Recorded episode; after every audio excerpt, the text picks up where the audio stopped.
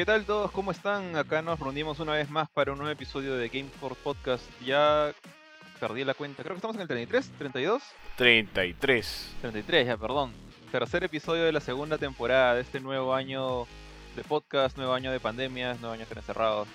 En fin, ya, fuera de chongo. Eh, justamente vamos a recordar algo que de repente ya no podemos hacer en esta época de pandemia, que era salir a jugar con patas de manera local, a, para la redundancia, a locales, justamente donde eh, habían negocios, digamos, gente que ponía sus máquinas, podían ser PlayStations, eh, consolas de Nintendo, la que sea, es el Super Nintendo, NES, o computadoras en el caso de los LAN centers, por ejemplo, ¿no? que también son bastante populares y, y siguen siéndolo, solamente que ahorita, como dije, la situación es un poco complicada. Pero obviamente eh, juntarnos ahí con patas en el colegio, universidad, adultos incluso, eh, siempre era divertido, creo yo. O siempre tenía momentos interesantes. Y justamente vamos a hablar de esa época cabinera, o como en el título lo pusimos, como que media horita más señor o señora. Eh, y para eso estamos acá reunidos, todos de- del podcast, del, del staff de Gamecore. ¿Cómo estás, Ari? ¿Qué tal? ¿Qué tal, George? ¿Cómo estás? Sí, aquí, contento. Bueno, buenos días, chicos, a todos. Una mañana soleada. Así que vamos a divertirnos aquí contando las anécdotas que hemos tenido en nuestras épocas y nuestras temporadas de cabina. Probablemente varios de nosotros cuando éramos chibolitos todavía. Porque más o menos, creo que el boom de las cabinas, o, o al menos los plays, vicios, no sé cómo le llamaron en su barrio donde vivían, pero se hicieron bastante populares en esa época. Pero bueno, ya seguramente ahí conversaremos más sobre ello. ¿Qué tal, tío Johan? ¿Cómo estás? ¿Qué tal, mi estimado? ¿Qué tal, amigos todos? ¿Cómo están? Este, bienvenidos a un nuevo programa. Y sí, este, justo este, yo también estaba pensando eso ahorita y de hecho por mi barrio se le conocía como el vicio. Yo creo, no sé si a ustedes, pero he tenido como que diferentes etapas de cabinero. De hecho, eh, cuando salió el, el- Super Nintendo, eh, en esa época para yendo al vicio, luego dejé un tiempo cuando mis padres me compraron la PlayStation, pero luego en la universidad, cuando salió la PlayStation 2, otra vez comencé a ir de nuevo a cabina, solo por jugar la Play 2 y luego ya en la universidad iba a jugar este ya no o sea son cabinas pero no son cabinas de Super Nintendo de consolas sino a estos LAN centers a jugar este eh, este Counter Strike o Warcraft. Sí sí me acuerdo de esas épocas. Ahora también una cosa que me pongo a pensar es que ya no bueno al menos no sé ya siento que ya no hay tantos este ese tipo de cabinas de consolas sino ya son como que la mayoría a nivel de computadoras para estos juegos MMO o, o juegos LAN eh, juegos en los que puedes jugar de manera LAN pero bueno, de eso ya hablaremos más adelante. ¿Cómo están ustedes, mis amigos? ¿Qué tal, mi estimado Kurchin? Hola gente, ¿qué tal Johan? Muchas gracias por acompañarnos nuevamente. Y bueno, nada, yo también he sido muy adicto a ir a... Bueno, en mi caso de hecho, bueno, le decimos vamos al Super, que era Super Nintendo en ese tiempo, no había PlayStation. Y también he sido adicto de ir a alquilar PlayStation 1 y cabinas de internet. ¿Tú qué tal Benito? ¿Cómo estás? ¿Qué tal tío? ¿Qué tal tíos? ¿Cómo están? Bien- Hey, buenos días con todos los que nos están viendo. Bueno, sí, yo también tuve mi época, yo, bueno, más que ir mucho al super, eh, lo que más iba era este a las cabinas, cuando agarraron bastante fuerza y ya les contaré los detalles y, y bueno, la mayoría de cabinas donde yo era, donde yo vivía, que era en Salamanca, así que también ahí, fácil, si Curchi conoció alguna, ahí va- ah, podríamos haber coinc- coincidido. Sí, sí, conocí a todas, pero tú no ibas porque te parabas pavoneando de que tú tenías todo en tu jato. Oye, no, Kurchin, mentira. Kurchin, ¿tú y Ari eh, este, eh, a qué edad o en qué momento se mudaron a Salamanca? En el bueno, Ari 98. no vino, yo vine acá el año 98, yo tenía 8 años. Ah, entonces de repente sí has coincidido ahí con, con Benito en algún momento. Es que ¿En alguna Benito no iba porque yo iba, iba. Lo que pasa es que iba mucho, este. Digamos, gente de mal vivir, pirañas, pues. Íbamos allá a apostar a jugar Winning en PlayStation 1 y luego salió PlayStation 2 Siguieron. y apostábamos jugando Winning. Era lo más popular ir ahí a jugar este Winning o jugábamos WrestleMania. Pero a Benito nunca le he visto, ha ido casi todos. Porque Benito siempre estaba, o sea, por ejemplo, Es que Benito iba al privado, pues. Y Benito era como que, ah, no, por favor, yo lo tengo en mi casa, juego tranquilo. Que Benito era el Kiko de su cuadra, dices. Claro. Qué Benito mala era el equipo del onda. Ah, Benito era el Qué mala onda. Esa es la mentira más grande que van a escuchar en este podcast. Y No, jamás. mentira, sí es mentira, pero ¿sabes qué me acabo de acordar? Que, ¿sabes en qué momento he vuelto a ir un montón? Incluso cuando ya tenía la computadora o los juegos en mi casa, cuando estás en la universidad.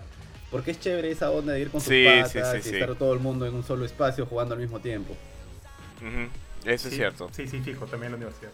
Dale, mi estimado George. Bueno, justamente eh, eh, algunos han adelantado un poquito el- la primera parte, la primera ronda de este podcast. eh, yo lo tengo ahí dividido en unas cuantas. Pero la primera quería pensar, quería que, que pensaran ustedes, de hecho, eh, en sus inicios. O sea, la primera vez que, que salieron. O sea, obviamente cuando eres como que tienes que 6, 5 años creo que no irías ahí nomás a- así solo a un grupo, a un lugar donde hay gente de diferentes edades jugando diferentes juegos. Pero ya eh, están en el colegio, de repente ya casi entrando a secundaria, por ahí ya salen, ¿no? Y con, con permiso o sin permiso de sus viejos. Entonces, no sé, ¿ustedes se acuerdan eh, cuál fue la, su primera experiencia en cabina? ¿Se acuerdan de repente de algún juego en particular que les gustó un montón y que regresaban, regresaban a jugar por ese juego y, porque sus papás no se lo compraban en su jato? No sé, a ver, este, Ari, ¿te acuerdas de ese inicio tuyo? Sí. A ver, yo, yo tengo dos, dos historias. Yo pensé que la, primera vez que había ido a una de estas cabinas era cuando yo estaba en el colegio. Seguramente debe haber estado en primero o en segundo gra- grado de primaria, para serte franco. Entonces yo iba, yo, yo y Kurt somos de Huánuco, yo vivía en Huánuco, Huánuco es una ciudad pequeñita. Y entonces este, iba en la movilidad. Y en la movilidad tenía los compañeros de movilidad, que no- eh, algunos eran mayores, este, etcétera. Y Te la, hablaban... pega- te la pegaban, tío, te la pegaban. sí- No, no, eran todos chibolitos, o sea, todos, todos 100 tranquilos. kilos y en, in- en quinto de primaria 100 kilos, ¿cómo no lo van a No, no, te, te- te estoy hablando de... crimen no bullear a ese gordo. Estaba hablando de primero, primero o segundo de primaria. Quinto de primaria yo estaba Ya en era Lima. gordo ya. La cuestión es que iba en el carro y siempre hablaban de un, hablaban de un juego de peleas. No, pero hablaban de que se peleaba un este uno que tenía su cabello como una escoba, se peleaba contra otro que tiraba bolitas de, de luz, una cosita así. Yo decía, pero ¿qué es eso? ¿Qué es eso? O sea, no sabía, ¿no? Hasta que yo acompañaba a mi viejo, mi viejo se iba a jugar pelota, que luego se convertía en este... se degeneraba el, deporte, pero en fin, iba a jugar pelota a un, a un club que, que quedaba a una cuadra de mi casa. Y había unos chivolos que decían, oye, hay que ir a ver esto, hay que ir a ver esto, prueba, prueba, dile este, porque tenías que pedirle pues la plata a tu viejo, ¿no? Entonces ya, pues, le sacabas la plata a tu viejo, que te costaba una luca, dos soles, no sé. Y a 20 metros más allá había una, un súper, el súper el que siempre, que digamos que toda mi vida he ido en Huánuco. Y ahí ha sido, digamos, la primera vez que yo pensé que había ido a, a, una de estas, a uno de estos lugares, ¿no? Que me había acompañado seguramente dos chicos que eran mayores que yo. Pero iba y jugaba y lo que me encantaba ver era Super Mario Bros. Super Mario Bros. Que, Super Mario World creo que es, ¿no? Que es creo que mi juego favorito de Mario, seguramente por el tema de nostalgia. Pero justo ahora que estábamos conversando, estaba haciendo un poquito más de memoria. Y yo he ido antes. ¿Y sabes qué había? En la plaza de armas de Huánuco había un pinball. No sé si con pinball nos referimos todos a lo mismo. Pero este es un arcade, ya, era un arcade. Pero este era absolutamente arcade. Eran, mira, mi recuerdo era hasta, eran dos pisos y hasta el, un piso era todavía con subnivel. O sea, básicamente tú entrabas en el primer piso, había un subnivel abajo y un segundo piso, un segundo piso arriba. Y todos eran máquinas de arcade. Y había un juego que yo me acuerdo, yo iba con un tío mío, un tío que se llama este Huguito, mi tío Hugo, que era seguramente él en ese momento tenía pues no sé qué, 13 años, 14 años y yo tenía también seguramente 4 o 5 años. Y me acuerdo de un juego de Rambo, no sé si ustedes lo han jugado. Ah, Para esto creo que este juego estaba basado en la serie que hubo en los 90, no sé si es de los 90 o los 80, yo la he visto ya en los 90, una serie de Rambo hubo. Y donde básicamente como que corrían, era un estilo, no, exactamente contra, pero como que corrían todo, la, perspectiva era que al fondo estaban los enemigos y los dos personajes iban corriendo de frente, iban disparando.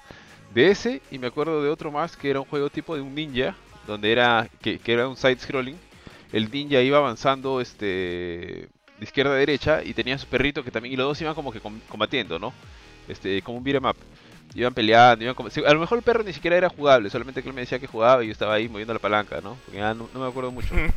Pero, pero era de arcade, era de arcade. Moviendo la palanca. Y, y por ahí me acuerdo que había un par de juegos más donde él metía un código y podíamos jugar este gratis. Y luego había uno, no, siempre se me ve el nombre. Es uno bien conocido, como tipo medieval, bien antiguo.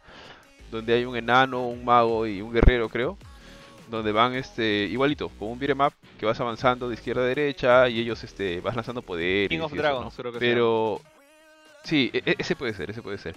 Ese, ese es mi recuerdo más antiguo. ¿Y qué costaba la ficha? Seguro costaba un sol, 20 céntimos, no recuerdo. Pero pucha, me, encanta, me encantaba ir al arcade con, con mi tío. Ese creo que es mi recuerdo más antiguo. Ari, tu historia pareció una. Empezó como una historia así de, de drogas, ¿no? Puta, sí, escucho unos huevones y sácale plata a tu viejo. Ah, es que así era, güey, Sí, sí, era. sí, tienes razón, sí, Oye, sí. Tengo, tengo de la buena, ¿no? Sacando ahí su, su Metal Warriors. Yo no tengo de la buena. Está con esta. Bien oscura tu historia. Sí, sí, esperaba que mi viejo estuviera borracho para sacarle la plata, causa. Pero sí, o sea, ha ido bien chivolo. Te estoy hablando de primaria, sí.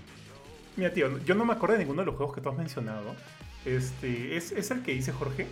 Para buscarlo. King, Creo King que sí. La verdad es que no, no estoy seguro. es eh, un beat'em up de Capcom que está en el beat'em up, beat'em up, eh, bundle donde jugabas pues, con un elfo, con un guerrero, con un enano. Era básicamente como jugar Dungeons and Dragons, pero beat'em up. o sea, con diferentes razas y profesiones. Eh, estoy casi seguro que es ese, porque sí, pero ese yo lo jugué en Super Nintendo. O sea, sí existe una versión de arcade, que de hecho en, en ese está basada el, el- la versión de Play 4 el, del bundle, ¿no? Pero, o sea, es una sospecha. Creo que es ese, casi seguro. Oye, por, por si acá, acá hay un comentario que dice, bueno, no sé si es amigo de ustedes, chicos, es Raúl Beullosa Ruiz. Dice, Benny, sí. Be- Benny y su pelota cuadrada. Qué bueno. Ese es mi pata, mi pata de buen Raúl. ¿Qué tal? ¿Cómo estás, Raúl? Si me sigues viendo. Ah, dale, dale, Benny, tú que estás con la palabra.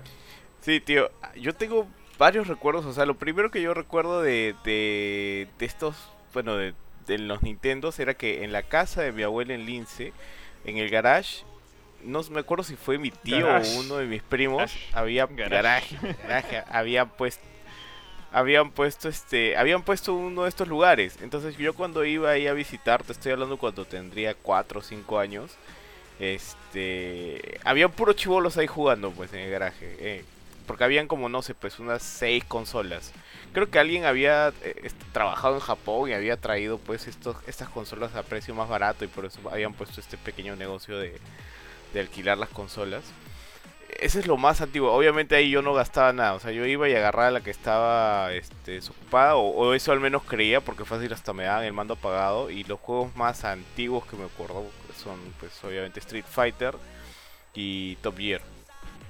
Este, de eso me acuerdo bastante. Y, pero ya pasando el tiempo, pucha, eh, me acuerdo en Salamanca bastante. eh, había uno que estaba a la vuelta de mi casa y ahí lo que jugaba bastante era House of the Dead.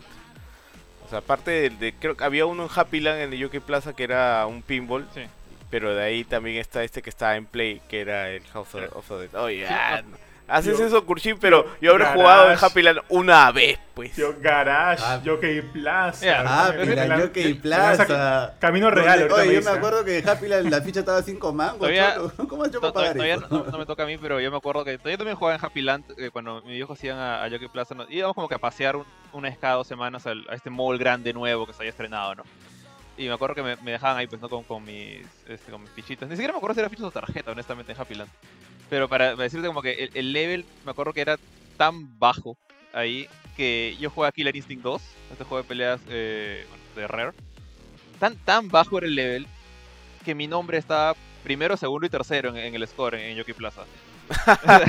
O tal vez era tan caro que tú eras el único y con Benito No, que jugaban ahí. po- Pues gente jugando, sí le gané a alguno. Jorge, Benito, ¿no? Jorge y Benito.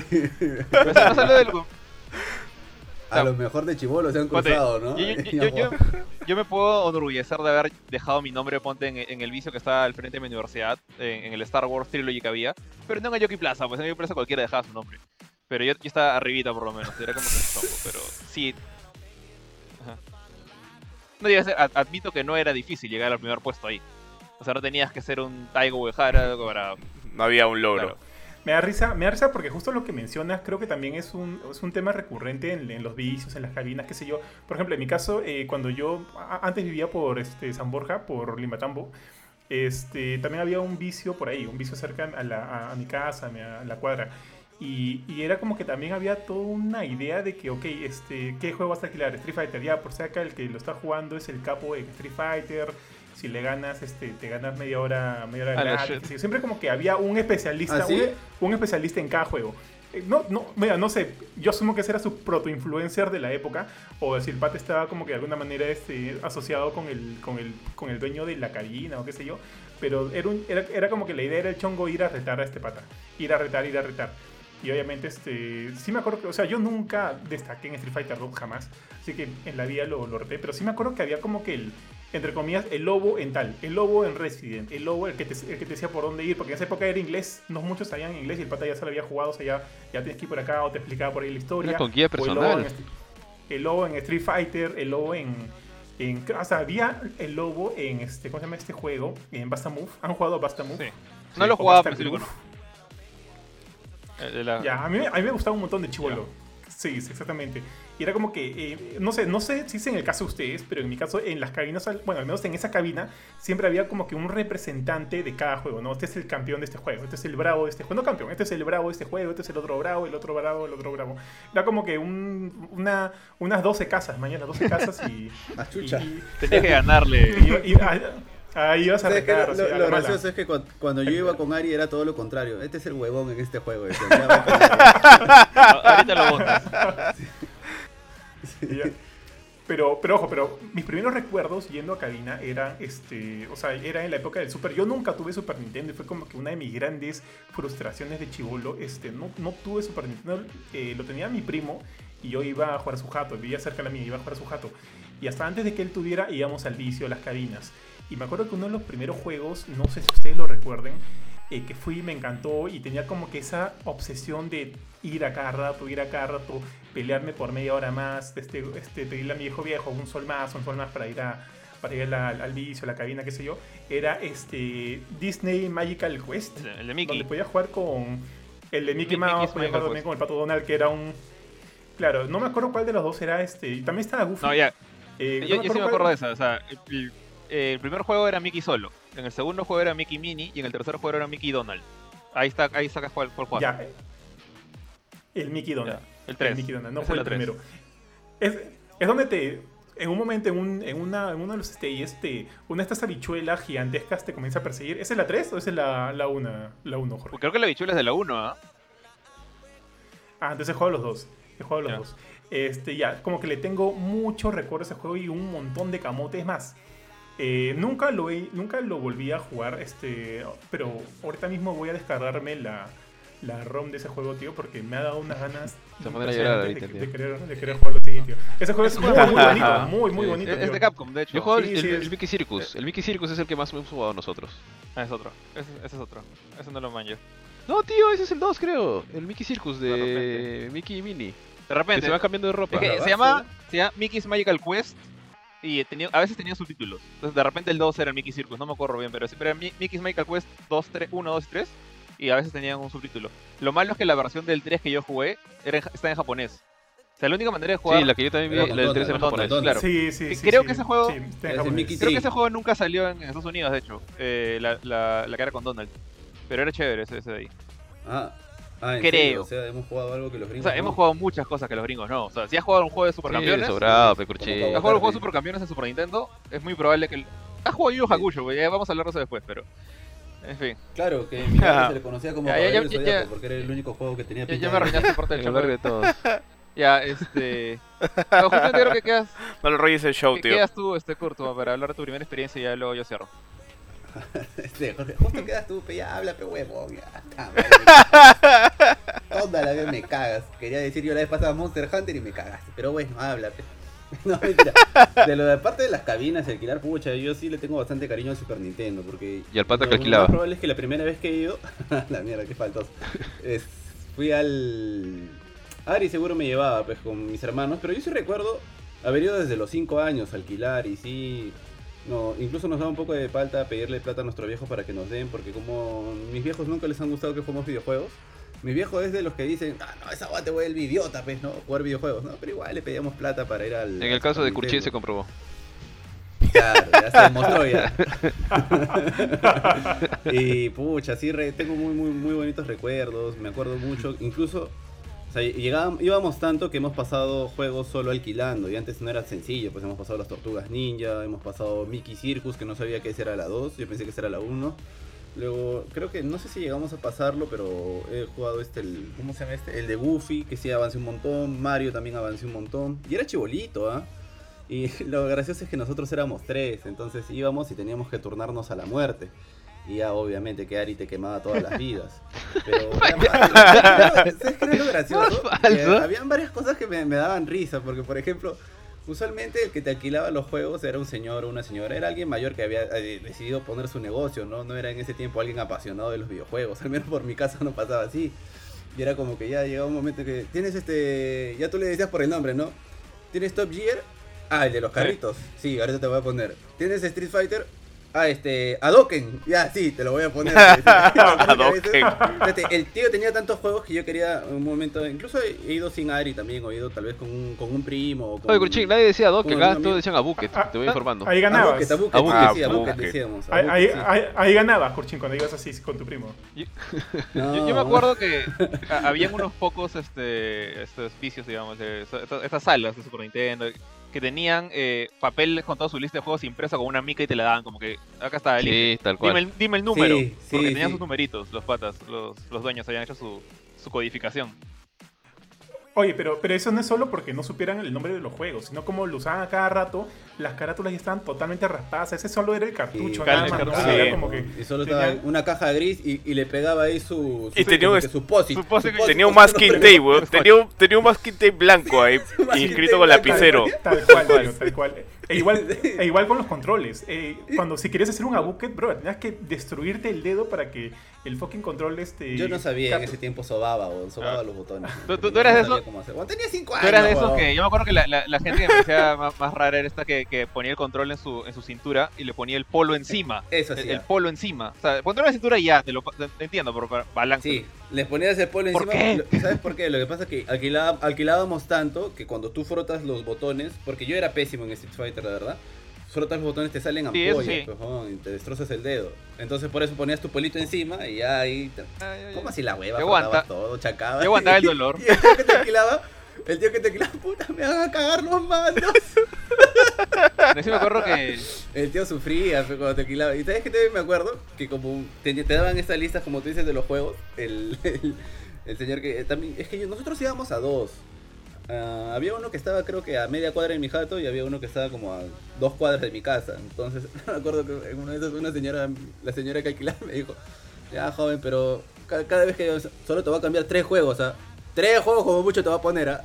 Porque si no le tenía la tía cambiando y cambiando de juego. Sí, sí, igual, igual, Y igual. me acuerdo igual. que como no sabía nada de inglés, weón, no sabía nada de inglés, ponía el juego, es- señor, póngalo, pe. Y pa' uno, pa' dos. Pa' uno, pe, señorcito, y todo. Ah, sí, era un clásico. Pa' uno, pa' dos. Ponme todas las vidas, y una señora poniéndote las vidas. level. Y la señora tenía la en su hoja. Con la La soplada mamá- antes, creo tío. que era la mamá de José Ari, la que nos... ¿Te acuerdas Sí, que sí, sí, claro, casa Rochi, había? Y- ella tenía en una hoja alquilada los códigos, por ejemplo, en como Ari era muy malo, un amigo o un vecino seguro había descubierto una clave y en contra, no sé si han jugado contra, que te ponía, la señora tenía ahí sí. apuntado, su hijo le había dejado 30 vidas. apuntado una clave para que Ari Bauer, infinita vida le ponía. en 30 vidas contra. era, pero bueno. Casi lo Claro. Ajá. Oye, hab- Ajá, hab- hablando de infinita eso, vida, lo, que yo me acuerdo clarito es que cuando tú ibas a jugar Mortal Kombat te preguntaban, ¿quieres los los este los poderes o no quieres los poderes? Sí. Entonces, sí. igualito, te sacaba una hoja así en su mica Ah, los y te fatales. la daban y estaban todos Fatality. Fatality, Brutality, Babality, Fatality. este Friendship, todo, todo, todo, todo, todo como para que vayas poniendo. Y otra cosa que me parecía así este brutal, que pucha, nu- nunca averigué el secreto, es que en el super al que yo iba, lavaban el super. O sea, lo- literalmente lo lavaban. Obviamente que no lavaban la placa, pero toda, Era una señora pela. ¿Qué? ¿Lo, lo metían en un balde? ¿Qué cosa? Oye, y, Eran- y lo, conservaba bien. Sí, tal cual. mayores. O sea, agarraba y tú llegabas algunos días y veías un balde con detergente y estaba sumergido el Super Nintendo. Todas las partes plásticas, obviamente. O sea, lo, lo que hacían es... Ah, Ah, lo desarmaban. Ah, ya. Sí, Wow. y ya. todas las Ya, partes plásticas las metían. Por eso te decía, la placa Ya. no la lavaban, pero todas las partes plásticas estaban metidas ahí sumergidas y así las cuidaban. ¿Tienes? Y Oye, paja, me parece como que Está más bien, pro, de hecho, un o local sea, más pro que, que, que haga eso. sí. Era alguien que le tenía amor a la consola. ¿ah? No, para sí, hacer sí, chamba. años, años, años, que en años esa época años. eran negociazos, Claro. alquilar Super Nintendo, porque yo me acuerdo que incluso varias veces hemos hecho cola para jugar, weón, y los señores ya tenían varias máquinas de Super Nintendo, y todo el mundo se moría. ¿Cuánto costaba la hora en esa época? Huánuco hora? estaba una luca a la hora. Acá también, creo. Este, Sí, acá también. Sí, Al ¿no? menos lo que yo pagaba China, era una luca. China, China la media hora y un, su hora luca. Y si quieres, si quedas dos horas, luca china ya, pues, en promo. No, Eh. Pero una luca, ponte una luca una hora que mm, es negocio, no, no debe ser. Bueno, también eran En otras tiempo épocas, pues, sí, ¿no? eran, eran no otras O sea, cara. no- no- Igual no- no sé cuánto- No es tan cara la vida como acá, pues. Pero por otro lado, o sea, es que piensa cuánto cuánto gastaba en luz, ¿no? Fácil, fácil la, la luz no costaba como ahora, o sea, yo la verdad ni idea. La vida ninguno de nosotros creo que pagaba esa eso. A ver, bueno, este. En general creo que concuerdo con algunas cosas que ha hecho, que ha hecho Kurt en, en mi experiencia, pero cuando yo lo que me acuerdo es que Eh, sí, también como que mis viejos preferían que yo trajera el juego a la casa, o sea, de hecho empezamos... Mis viejos fueron los que me compraron primero el Atari, luego ya, ya les conté cómo llegó el, el Nintendo, el Super Nintendo también me lo, regalar, me lo regaló mi tía. Pero ellos siempre eran como que vamos a alquilar la- los, las máquinas. Pero en ese proceso, entre que, entre que estaba el Nintendo y que llegaba el Super Nintendo, sí me acuerdo que empezamos a salir a, jugar en estas, en estas salas. Porque, bueno, no, no teníamos Super Nintendo. Entonces, como que era la novedad, queríamos jugar Mario World. Este, también está Street Fighter, que, era como que el favorito de mucha gente. Eh, y yo justamente empecé a alquilar en un lugar donde antes les alquilaba juegos para llegar a la casa. Entonces, había un, un, lu- un lugar. Ahorita está súper cerca de la Alianza Francesa. Porque yo, cuando era así súper chivolo, vivía por eh, Miraflores, cerca de, de Angamos. General Suárez se llamaba la calle. Se llama la calle. Eh, y cerca de eso, no sé exactamente qué tan lejos es caminando, pero que con mi viejo íbamos, este, me llevaba en carro y íbamos a esta casa de un señor así súper gordo, fácil, sus 100, poco más de 120 kilos, barbón, eh, se llamaba, el, el- su apodo, ¿no? Tenía un perro igual de grande que él, o sea, un perro así súper ranudo, súper chévere, ese perro me encantaba. Eh, y él alquilaba juegos para llevar a tu jato. Y me acuerdo que tenía ese sistema que no, no tenía su listita, sino que en una caja de cartón grande lle- tiraba todas las cajas de los juegos. O sea, sacaba el cartucho, el cartucho lo metía en otro lado y tiraba todas las cajas. Entonces tú te metías como chivolo en una piscina de pelotas a buscar la cajita del juego que querías. Y llegó, cuando llegó el Super Nintendo, el pata agarra y dice, este, bueno, como la consola es nueva y los juegos que tengo son pocos, todavía no te la puedes llevar a tu jato. O sea, no te puedes llevar el juego a tu jato, tienes que jugar acá. Entonces me acuerdo que ahí fue la primera vez que se empezó a jugar. eh, ahí me acuerdo, por ejemplo, que, que jugué Sunset Riders, uno, uno de los primeros juegos que pronuncié mal su nombre eh, en inglés. eh, de ahí, el juego con el que sí me acuerdo que me encariñé bastante era. eh, bueno, y de hecho, yo soy, ustedes saben que soy súper fan de Mega Man. Así desde el Nintendo. O sea, Mega Man 1 fue el primero que jugué, de hecho, de ahí. ¿Quién lo, quién lo diría? Sí. ¿Quién lo diría, tío? Entonces, cuando salió Mega Man X, para mí fue como que la locura, pues era como que por fin está. Esto que se me cae la batería. Ya. Este. Era como que por fin salió Super Nintendo, porque de hecho salió como que en el 92, 93 el juego. O sea, ya el, Super Nintendo tenía sus años. Yo todavía no tenía Super Nintendo en ese momento. Eh, y era como que quería jugarlo y el pata dice, no, no te lo puedes llevar a tu jato, tienes que jugar acá. Era como que ya que chucho, ¿no? Entonces te metía, me metía ahí, me quedaba ahí, la, la típica de media hora más, media hora más, media hora más ahí, hasta que, bueno, ya mis viejos decían, ¿sabes qué? Ya, vámonos, sal, sal de acá. Eh, me acuerdo, Ah, te iban a sacar como perro. básicamente, tanto así que lle- llegó el punto, yo me acuerdo que justamente uno de mis, de mis primeros recuerdos agradables de, de esa época ya, ya no tiene tanto que ver con la sala, sino que eventualmente cuando llegaron juegos más nuevos, el pata empezaba, los juegos más viejos empezaba ya de- a dejarlos alquilarse. Entonces, por ejemplo, mi mamá X ya tenía, tenía años, o un año por lo menos, decía, ya, ok, te lo puedes llevar a tu jato. Eh, creo que cobraba como que 5 soles el día. Y me acuerdo que cuando lo alquilé, el pata decía, si te demoras un día más en, devolverlo es 3 soles de mora. O 2 soles 50, no me acuerdo. Eh, entonces lo alquilé, escucha, lo devolví a la semana y media más o menos.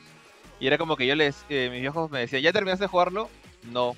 Ya quédatelo. O sea, preferían pagar la mora que yo tuviera que estar yendo ahí. Y aparte le salía más barato, 0 soles el día que un sol la hora. Era, era mucho más dis- distinto. Ese juego no regresó a su dueño, creo que fácil 15 días, hasta que ya me lo acabé. Eh, no fue el primer juego que me acabé, fue uno de los primeros, pero era como que no lo quería soltar. Era que le tenía demasiado cariño a ese maldito juego.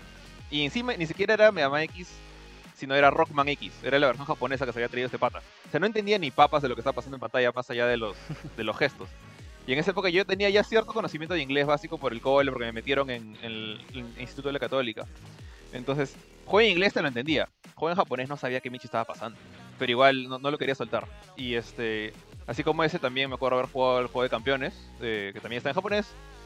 Eh, ¿Qué otro juego? Los de, los de Mickey sí los jugué en mi jato. Entonces como que por ahí fue mi- mis inicios. De ahí creo que no he ido mucho a salas de juego de, consolas hasta que ya empecé la universidad. Habré ido pues en el colegio a, jugar StarCraft, pero más que consolas ya no tanto, porque ya el Super eventualmente llegó a mi casa y, y me pasó lo que Benito, ¿no? No tenía la necesidad de salir a alquilar.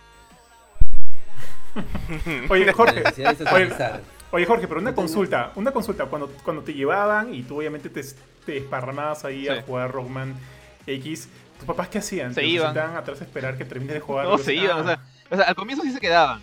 Pero como ya era como que, pucha, a este lugar vamos prácticamente todos los fines de semana. Porque a mí, a mí me prohibían jugar consolas de lunes a viernes. eh, o sea, día de colegio no, bueno, lunes a jueves, viernes ya podía jugar.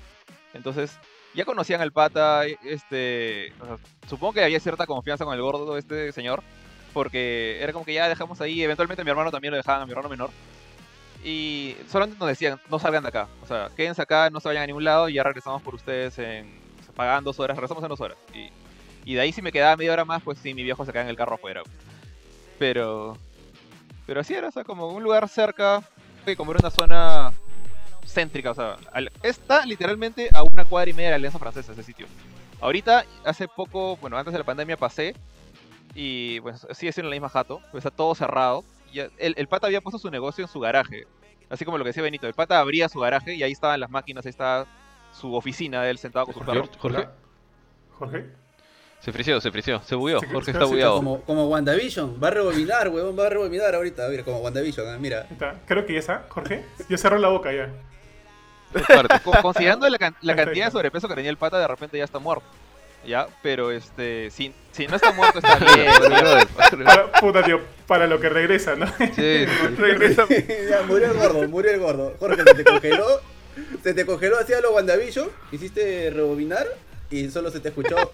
Ya debe ser un gordo que se murió. No, Sí, tío. eh, no, lo, lo- por lo gordo, que decía es seguro, que pero- si el pata está vivo todavía, o sea, obviamente tiene mis 30 años Es encima. afortunado. Entonces, él debe, o sea, ya debe estar pues bordeando los 80 y no una persona con el peso, dije, con la cantidad de peso que tenía el pato, era bien gordito, no creo que haya llegado a los 80 años, entonces ya debe estar muerto. Eso es lo que dije. Más su coronavirus, más, tío. Así que sí está, Chicos, la situación. Eh, tenemos Ari. algunos comentarios antes de que me olvide de leerlos.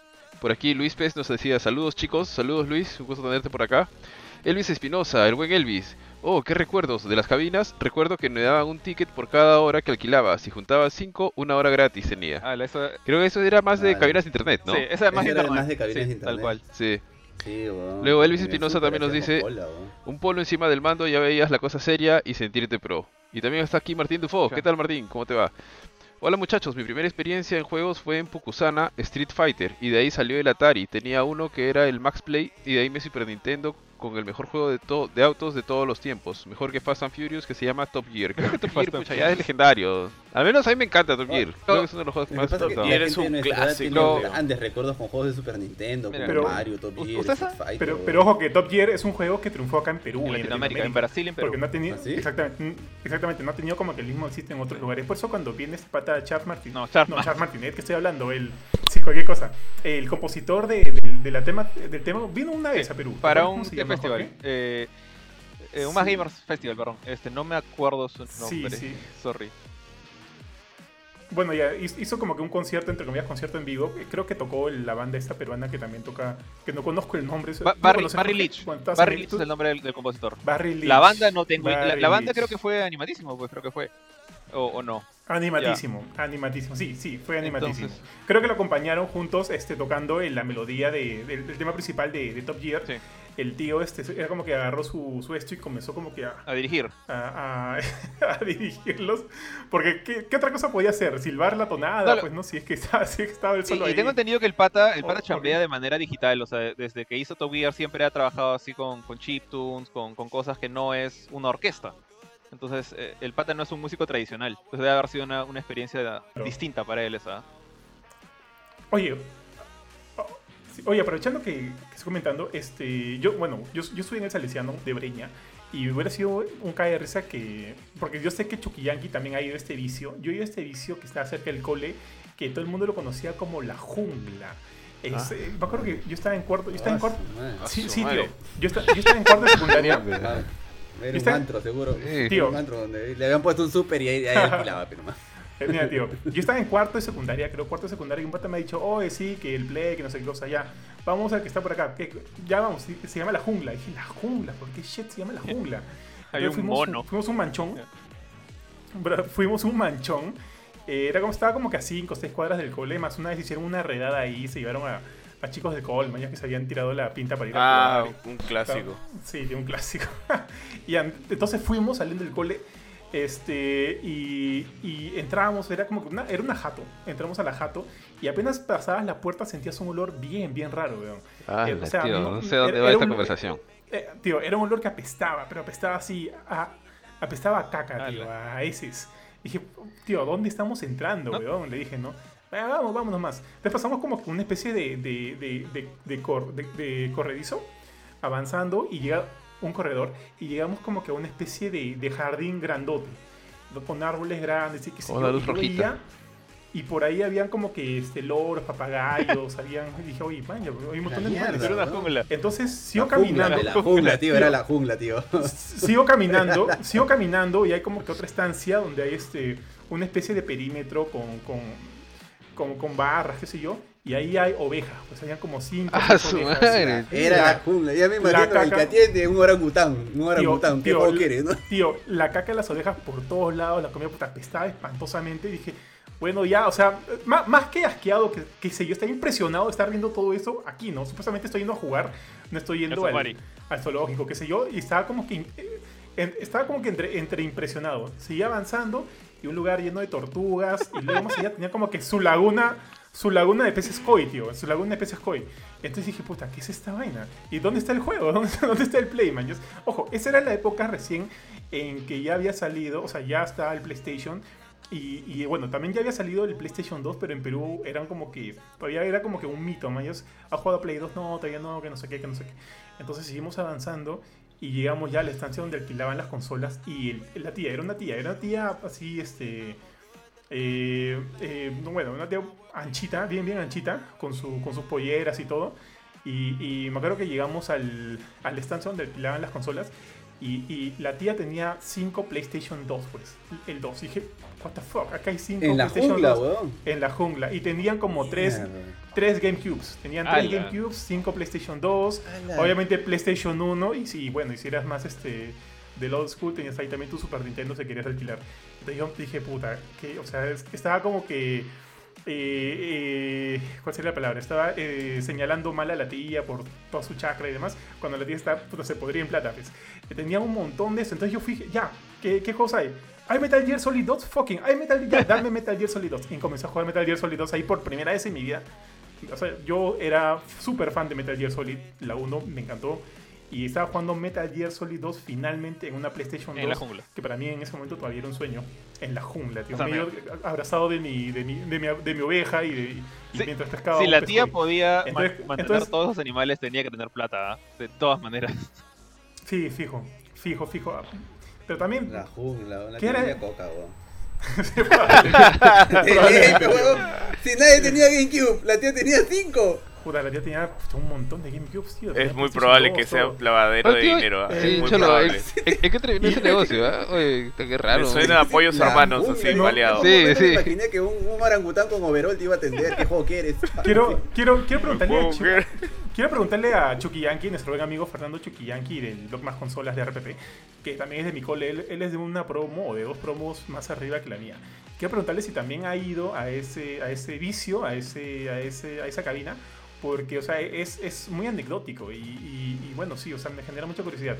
Eh, pero bueno, ese es- esa ha sido como que una experiencia bien particular que he tenido alguna vez en una cabina, sobre todo, pero, pero o sea, más allá de la sorpresa, qué sé yo, fue el, la alegría de finalmente jugar Metal Gear Solid 2 en una PlayStation 2 y me quedé loco. Me quedé totalmente, me quedé totalmente huevón. O sea, para esa época me quedé huevón. También jugamos eh, Metal Gear eh, Black. Metal Gear Black. ¿Black? Y no me acuerdo. Sí, Black que salió Ops. para PlayStation 2. Metal Gear Black. Ah, esa es la, ¿Cuál la versión? Metal Gear Solid 2 Black, creo que se llamaba. Sorry, mm, sorry, sorry, sorry, sorry. Totalmente. no, que cosa. Black, Substance. Este, Estás hablando de Twisted Metal Black. No, no, Twist, Twist Metal, Twist Metal Black. Twist Twist Metal. Black. Sí. Sí. Twist Metal Black también me Twist pareció Metal. increíble. Este, y no me acuerdo qué otra cosa más jugamos, porque ahí jugamos un par de cosillas más. Pero sí, pues era como que ya. eh, nunca más volvía. Porque creo que este. No sé qué pasó. Al final nunca más volví. Porque era, dije, no quiero estar gastando tanta plata en jugar Metal Gear Solid 2. Yo quiero tener Metal Gear Solid 2 en, en mi propio PlayStation 2. Eh, ojo, eso fue en cuarto de secundaria. Pero lamentablemente no tuve una PlayStation 2 sino hasta el. Eso fue, creo que 2000. Yo no tuve una PlayStation 2 sino hasta el 2007. Así que ya yo lo compré con mi plata. Este, yo, estaba, yo estaba esperanzado que mi padre en algún momento me lo compre, pero mi papá solo me compró hasta la PlayStation 1 y nunca más me volvió a comprar videojuegos porque él era medio antijuegos.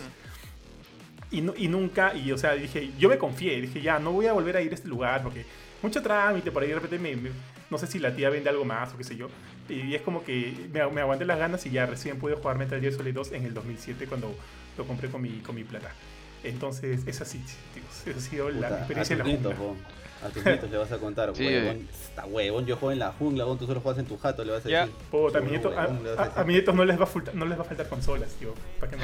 Pero, para- aunque, aunque, sería paja, aunque sería paja que vayan y también tengan sus experiencias, mañana de repente llegan al, Es paja, a la, a la a la Antártida. pensar, Y me gustaría ir con mis patas con los que juego, no sé, Call of Duty, con los que juego StarCraft, es decir, juntarnos y jugar en un solo mismo espacio. Incluso alguna vez me he juntado con mis patas para jugar Diablo, Mira. para jugar Dota o para jugar una que otra cosa, todos en un solo espacio. Debe ser, es Sí. chévere, huevón. Tu casa era el point, tío. Tu casa era el point antes de la pandemia. Claro, venían, jugábamos Smash, varias cosas. Entonces digo, a veces veo, no sé si acá en Perú hay, porque la verdad que no conozco, hace años no voy, pero veo que hay unos Lancers así súper, súper pros que se ven con mucha pantalla Ah. súper ancha, súper computadores. Debe ser paja Puta, ir a tío. las patas y hacer El, chongo Lancer, el, el, el Lancerter del chino Chujoy, tío. puta, es- Vas ahí y, y se arma, tío. El chino saca la parrilla y te hace parrilla sus, sus No, alitas en te- mostaza. incluso te iba- es un, un buen Iba a lugar. decir que, o sea, justamente yo creo que si bien hay- los juegos de pelea siempre van a tener, como Smash me dijiste, ¿no? Siempre van a tener la opción de jugar localmente. Y esa es una de las cosas que más me gustan justamente de ese género. Pero eh, con esa tendencia de que los juegos GKs quitan el- la pantalla dividida y se van más al online, o sea, creo que indirectamente están apoyando este tipo de, de locales porque, como tú dices, tienes un chongo jugar con tu pata al costado. Y si el juego, claro, y si, si el juego no te lo permite, obviamente ignorando todo el tema de la pandemia, ¿ya? Pero si el juego no te lo permite, pues si te las arreglas. Hay gente que o sea, se reunía en el garaje de su pata, en, en sus, donde pudiera, y traía todos, traían su maquinón, su PC, la instalan, ese es su LAN center. Hay una foto, esta súper este, famosa, una especie de meme, que hay un pata, eh, o sea, un grupo de patas jugando, quién sabe qué juego, creo que Counter. Y uno de ellos está, está colgado del techo, con masking tape alrededor de un tubo, Ah, sí, un, sí, un sí. tubo creo que de agua, de gas que está en el techo. Es, es algo de Estados Unidos, creo. Pero, sí, el pata está amarrado para poder jugar así como flotando en una computadora que está en un rack ahí arriba. Entonces, eh, la- el carácter social de la gente te, te empuja justamente a jugar así en, en mancha de manera local en el mismo sitio. Y este, bueno, ya quería pasar a la siguiente, a la siguiente sección porque nos hemos tomado un montón en la primera, fácil tener que eliminar uno por ahí. Eh, pero querías... George, un, to- un toquecito, agregaré los, los comments que están que han ido llegando para no irnos dejando en el aire. Dale, dale. A ver, dice por aquí. eh, ya, Martín Dufo nos vuelve a decir: Yo comencé a usar lentes gracias al Super Nintendo. Otro de los juegos que marcaron mi época, STG. No sé cuál es STG. Y el de vaqueros, que no me acuerdo cómo se llama. bueno, Sunset es Riders. Sunset Riders. Sí. Y bueno, los Attenders de Arena- Arenales, jajaja, y el baño ese aroma inolvidable. Ah, sí- los baños de las cabinas, no. A ver, Vale. sí, eso... Y de ahí la clásica. No. A ver, dale, dale, dale. No, dale, yo iba a decir justamente ese tema del olor que me acuerdo que creo que creo que Johan mencionó con el tema de la jungla. Yo me acuerdo que esa era un arma secreta muy utilizada en, en zonas que en, en locales que en los que juegas juegos de peleas con esta regla del que pierde sale. Nunca faltaba el desgraciado que venía sin bañarse por dos semanas y se, se sentaba a tu costado y al menos para mí me pasa que mi concentración en no importa qué juego de peleas, yo, yo me considero regular para abajo en juegos de peleas, pero como que me defiendo. Y no podía, o sea, ni Tekken, ni Street Fighter, ni King of Fighters. Era, llegaba el pata sin, sin desodorante y era como que, ya, sabes que gana. Chao. dale, dale, Ari. Bueno, Martín Dufo también nos decía, y de ahí la clásica tía que acaba el partido. Es- esa clásica, ¿no? Oye, chicos, ya acabó tu hora, ya, ya, que termine el partido, que termine el partido, que termine la partida, grabaré, algo, última ¿no? vida, última vida también. Sí. Luego también por acá Pirina Mirabal, mi esposa. ¿Cómo estás, amorcito? ¿Qué dice? Mi papá tuvo un Anda, negocio... cuida a tu bebé. Nos comenta, anda, cuida a tu hijo. eh. Un saludo para mi, para mi esposita. Mi papá tuvo un negocio de alquiler de Super Nintendo en Huánuco en el 93 que duró unos dos años. Claro. Tuvieron que cerrar porque los policías se llevaban a los clientes. Habían faltado al colegio y tenían en sus mochilas sus uniformes escolares. Uy, sí, pues eso sí era un clásico. Sí, la, la Eso, típica. Yo lo veía. Era, era un clásico. Ahí su Cuando suegro ya conoció a estaba Ari. más ¿no? grande, o- Cuando ya estaba más grande le decías al pata que alquila. Si viene mi vieja, dile que no estoy. sí. No, pero, pero Oye, eso después empezaron a ver los que eran a puerta cerrada. veces. Claro, era puerta cerrada. Yo por acá, ahorita en Salamanca, iba uno que era puerta cerrada. Que todo el mundo lo conocía al pata y le decían por su nombre y se decía el pata tuyo. Y a veces venía la policía y obvio que no podías estar con, con uniforme escolar. Entonces los que estaban con su uniforme escolar, el bono se escondía. Ari, Ari, Ari, tío Ari, tío Ari. Confiésalo. En una, eh, eh, en, una, en una de esas redadas conociste a tu suegro. No, nada, no, yo, yo hubiera querido porque pucha, le hubiera exigido que me guarde los este los cartuchos o algo. Alucina que ahí me dio, yo muchos años después volví, o sea, siempre pasaba por el súper que quedaba por mi casa en Huánuco, que le tengo buenos recuerdos. Pucha, y el día que vi que ya no estaba, que lo habían cerrado, ya habrá sido pues no sé, hace unos 10 años que habría pasado, 5 años. Pucha, sentí una pena de ver que estaba cerrado el negocio. Ya era otra cosa, lo habían vendido para hacer una galería, una cosa así. Pucha, y siempre, siempre dije, el día que cierren este negocio le voy a comprar sus cartuchos. O le voy a comprar su super, le voy a comprar algo porque quiero, quiero comprar lo que, lo que tiene para llevar, pucha. Y el día que lo, cuando ya me di cuenta que estaba cerrado ya era muy tarde. Y la mayoría de mis patas de allá se le compraron pues todos sus este todos sus cartuchos y consolas, ¿no? Oye, pero ah, Por aquí Pedro Osuna nos dice, yo jugaba ahí. Pucha, no sé cuál es ahí. Bueno, era la tiendita de ñoña y Yuya, pero tenía maquinitas. Luego Brandon Jr. nos dice, falta. Martín Dufo, los attenders de Arenales ayudaban mucho, jajajaja, y los negocios, y también el chirria que pedías y comías en la cabina. Más partidas de Counter-Strike y de Fear. Ah, su qué épocas. Sí, pues chicos. Ya, George, dale con tu... Seguimos avanzando. Este, bueno, no, ya quería pasar al, siguiente tema. Voy a mezclar unos cuantos temas así.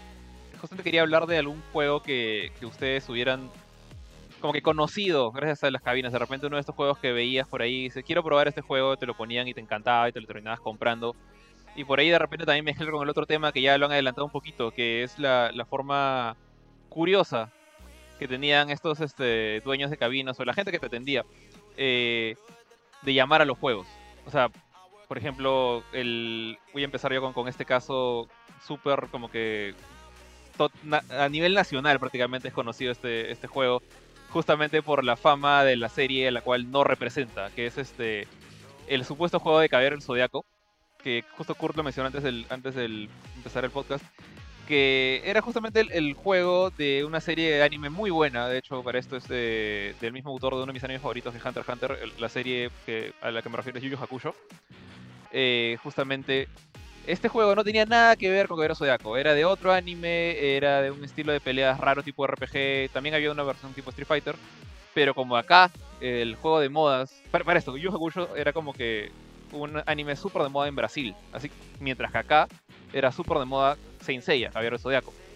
Pero como llegó el juego de Yu Hakusho y no llegó el de Saint Seiya, que, que de hecho era más viejo todavía de NES, acá la gente, le- las cabinas se las arreglaron para cambiarle el nombre. Yo de hecho yo tengo un cartucho de Yu Yu Hakusho pirata que dice arriba Los Caballeros del Zodiaco. a ver, a ver. No, está, está en la casa de mis viejos, o sea, no lo he traído acá.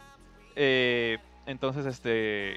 Quiero saber si se acuerdan de ustedes de, por ejemplo, algún juego. No necesariamente mal traducido, pero un juego que la gente de cabinas le llamaba de otras maneras. O ustedes acostumbraron a llamar otras formas que, que su verdadero nombre. A ver, Ari. Bueno, Ah. todo el mundo creo que al de Sunset Rider le decían ponme los vaqueritos, le De decías al, al de Sunset Rider, me acuerdo. El de. O el, ¿Cómo le decían este? Por ejemplo, había un juego que era un, era un juego japonés de fútbol donde no salía la pelota. O sea, podías poner las reglas para que no salga la pelota.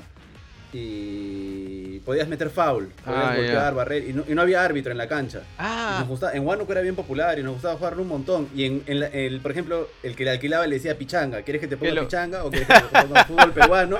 ¿O quieres que te ponga el otro juego? Entonces, no, ponme pichanga, le decías. Y te ponía este fútbol donde valía todos los Era- fouls y todo, donde no había árbitro era este, un juego donde los, los eh, era uno de los pocos juegos de fútbol del lado de, no, no pocos Eh, uno de los primeros Sí. del lado y los personajes eran chiquitos cabezones gorditos Bravazo, Ya. era bravazo. J- J League Soccer en se llama, no me acuerdo cómo se llama ese juego pero es de la serie de River City es de la misma de la misma franquicia de River City Ransom que sí me acuerdo que los personajes este se metían fouls tenían superpoderes incluso algunas algunas canchas Ah, no, no, no, no. Este era sin superpoder, ah, sin o sea, superpoder. era una patada que te, que, un patadón que te tumbaba al arquero y también la, la, la cancha tenía piedras y te podías tropezar con la piedra a veces No, no, creo Ah, que está hablando no, de otro no, juego, no, ¿ah? no, es otro no, juego. Estás hablando sí. de otro juego. sí. El que yo me refiero es uno donde es como si hubiera una pared invisible alrededor de la cancha. Era de izquierda a derecha, así como lo dices tú de lado. Y no había árbitro. Entonces era, era paja, pues. Y, era, y de verdad que era bien difícil meter gol hasta que ya le agarrabas la maña al juego. Y él- yo hemos jugado un montón de veces y el pata le decía también, oye, ¿quieres que te ponga pichanga? ¿Quieres fútbol peruano 97? ¿Fútbol ¿Y cómo- excitante? Porque ¿Cómo se llamaba. Pichanga? No sé si recuerdan, había uno... Le decían así, pero no, el nombre era japonés. O sea, en la caja era un nombre japonés. No, no. Creo que se llama, creo que se llama J League Soccer, creo que se llama. ¿Cómo? ¿Cómo? J, J League, o sea, Liga Japonesa, J-League. Soccer de. Liga Japonesa. J J, League League. Soccer se llama, creo. Ah. Y de ahí le sacaron un montón Sí, de versiones, porque había de países, había de los clubes. Creo que la original es de clubes japoneses. Ya, ese no. Sí, ese era bueno, ese era bueno. A ver, ¿qué, qué otro juego? No sé, Ari, ¿quieres mencionar alguno? Mm, Estoy pensando, estoy pensando alguno. No, no, o sea, creo que el, el más icónico ha sido el de Yu Yu Hakusho. Eh, pero de ahí no me acuerdo de algún otro que tuviera así como que un nombre. Igual, todos tenían chapas. O sea, no, no me acuerdo porque era difícil de que le dijeran por su nombre, ¿no? Y sobre todo los que eran japoneses le ponían así nombres raros. Pero... Yo me acordé de uno, ya. A ver, dale, tío. Sorry, sorry, me, me acordé de uno, era de NES, no era ni siquiera de Super Nintendo de NES. Este, le decían los gatos samurai. Y no por ningún lado, no, no, o sea, por ningún lado estaba ni Speedy Ceviche, ni, ni Guido Anchoa, ni Polister. No sé si ustedes lo llegaron a, a conocer, pero yo lo conocí como el- los gatos samurai. Eran dos, dos, dos amigos, dos amiguitos que iban un side, scroll, side scroller tipo Mega Man, eh, disparando, disparando, qué sé yo, y terminando. Eh, ese ha sido el único juego, aparte de Yu Hakusho, que por ahí me. O sea, me acuerdo, me acuerdo que tenía otros nombres. No, nada no que sé, no sé por qué, que- con lo que no sé por qué pienso que estás hablando de, de Poki Rocky, pero ese es Super Nintendo. A ver, a ver, a ver, puta, a ver, voy a buscar ya. Un segundo, un segundo. Sigan, sigan. Ah, bueno. Creo que hay otra con la de los Battletoads, ¿no? Ah. O sea, ju- justo aquí, a ver, Mar- Martín Dufo nos dice: El STG era un juego de naves que se llamaba Strike Gunner. Eh, luego nos dice Martín Dufo: Claro, cuando no cargabas, sacabas el cartucho y lo soplabas. jajaja. Y el único juego que no pude acabar fue Battletoads. Y Battletoads, eh, creo que yo le decía, creo que yo personalmente le decía este sapitos, sapos, no me acuerdo. Ranas. Pero el- nombre que dijo, ajá, el nombre que dijo George es Ah. este, creo que es el más conocido porque también lo he escuchado. Rana Ninja, Ninja. Ajá, Rana Sí. Rana Ninja. Rana Ninja. Eh, Fo- Jorge, es, es, ese, ese, ese es el que dice. Poki Rocky? Poki Rocky, Poki Rocky. Rocky Puta, qué Poki. buena, tío. Nunca lo conocí como Poki Rocky. Ah, la miércoles, que está Sí recuerdo. lo conocí porque cuando me alquilaron el juego, o sea, no me acuerdo qué nombre Michi le pusieron cuando me lo dieron, pero yo lo alquilé para, para mi casa y en el cartucho decía Poki Rocky. Entonces sí me acuerdo de, Kona- de Buena, Konami, es, buena. o sea, cuando hacían juegos. Eh, Buena, buena. ¿ah? no, lo de la rana. En el caso de Don, Don- Dale, dale. Sí. Dale.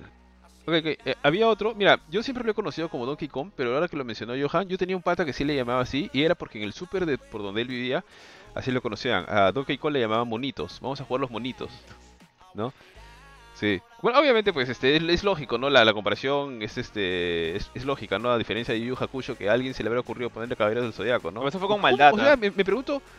Y me pregunto cómo habrá trascendido tanto que prácticamente todos lo conocen como Caballeros del Zodiaco. O sea, obviamente porque nadie conocía a Yu Yu Haku- Yu Yu Hakusho, pero eran evidentes las diferencias, ¿no? Aún así, pucha, yo recuerdo haber jugado y decir, pero ¿por dónde es esto Caballeros del Zodiaco? O sea, a ver, ¿qué hará el poder? No sé, qué pa- Inclusive había un pata que tenía el pelo rojo. De... Para esto yo no he visto Yu Yu. Hakusho, no, nunca me he pegado. Hunter Hunter sí, me encanta Hunter x Hunter. Pero Yu Yu Hakusho no, este, eh, creo que en Cartoon Network lo pasaron alguna vez, pero no, no, no me pegué. Sí. La cosa es que hay un pata de pelo rojo que creo que tira como que eh, hierbas. Sí, este, Kurama es un- una especie de demonio. Ya, entonces yo decía, ah, ya, este debe ser un tipo de Andrómeda porque como que lanza sus, sus, este... Lanza tipo unas cadenas, pues en este caso no son cadenas, sino son este cosas de, de la vegetación, una cosa así, ¿no? Pucha, trataba de encontrar por donde sea el sentido, pero no, nunca, nunca la hallé. yo- yo me enteré que o era sea, eso- serie. Había que gente que decía, Es gracioso porque... No, te iba a decir, había gente que decía, no, es que, o sea, el, el pata que te atendía te metía el floro, a, a menos a mí un par de veces, que son capítulos que todavía no han traído acá al- a, a Perú, que solo salen en Japón. Como que sí, güey. Sí, sí, sí. Eso es lo que iba a decir. Yo eso segunda eso era lo gracioso. Le- cambiaban ¿no? de nombre, le cambiaban de nombre para, para que sea popular, pues, o sea, te, te decían Caballeros del Zodiaco y tú decías, uy, qué bacano un juego de Caballeros del Zodiaco y te ponían Me cualquier que cosa y alguien tú, lo habrá tenido ahí pues en stock y dice, puta, nadie quiere este juego de mierda. Vamos a ponerle caballeros allá. Puta, Caballeros del Zodiaco. el, el mejor marquetero del mundo, tío. El mejor Sí, marquetero de hecho, de hecho. Esos eran los verdaderos me marqueteros. que Vamos a florear a los chivolos, ahí está. Oye, ¿sabes qué? ¿Sabes qué? Esto a mí me da risa porque ha quedado tan arraigado que yo me acuerdo ya en la universidad. Me acuerdo que una vez me bajé un ROM de, o sea, un ROM de mil juegos de NES. Y entre ellos había uno que decía Saint eh. Saint Seiya, Caballeros del Zodiaco. Dije, ah, a ver, vamos, escucha, escucha, a ver, vamos a jugar Yaku- eh, Yu Yu Hakusho. Dije, ya voy a jugar Yu Yu Hakusho. Entonces lo pongo y en efecto era el, era el juego de los Caballeros del Zodiaco de Saint Seiya de NES. Ese que es un, un side-scroller y te empiezas o como pegados o como Dragon Ball, o como Dragon Ball, como el dragón. Este, ese sí era el juego de Caballero del Zodiaco, pero yo, o sea, le, le di clic pensando que iba a jugar Yu Yu Hakusho, tío. En ese momento yo no sabía de la existencia de que, de que en NES había un juego de los Caballeros del Zodiaco. Por lo menos ya ahí tengo como que un, un check, un check en mi lista Sí, de es que de hecho, o pendientes. sea, Saint Seiya es una Este, serie sí. sumamente vieja, pues entonces Yu Yu Hakusho es relativamente moderna al costado de Saint Seiya. Entonces, eh, sí me acuerdo que pasaba, ese detalle. Yo me acuerdo que recién, o sea, mucho tiempo después, habiendo jugado en Super Nintendo eh, Caballero Zodiaco, entre comillas, Caballero Zodiaco 2, porque eh, salió el segundo juego de Yu Hakusho, y este, Yu Hakusho, recién cuando salió Yu Hakusho Final, fue que ya yo estaba, pues, este, secundaria, y eh, mi jato por fin pusieron cable, y no sé si se acuerdan de este, este canal brasileño que se llama Manchete, que tenía, que tenía animes caletas, y entre ellos, bueno, no, no eran caletas, eran caletas para nosotros, porque no eran supercampeones ni, ni Caballero Zodiaco. Y estaba Yu Hakusho. Y yo no entendía ni papas, o sea, para esto, no sé cómo es que la gente le parece que el portugués es similar al español, porque yo no entiendo ni papas cuando alguien habla en portugués, ¿ya? Entonces yo escuchaba, yo no entendía nada hasta que salía el título y decían algo de la palabra agora, como diciendo, ah, siguiente, el siguiente programa es Yu Yu Hakusho. Y es como que, esto era.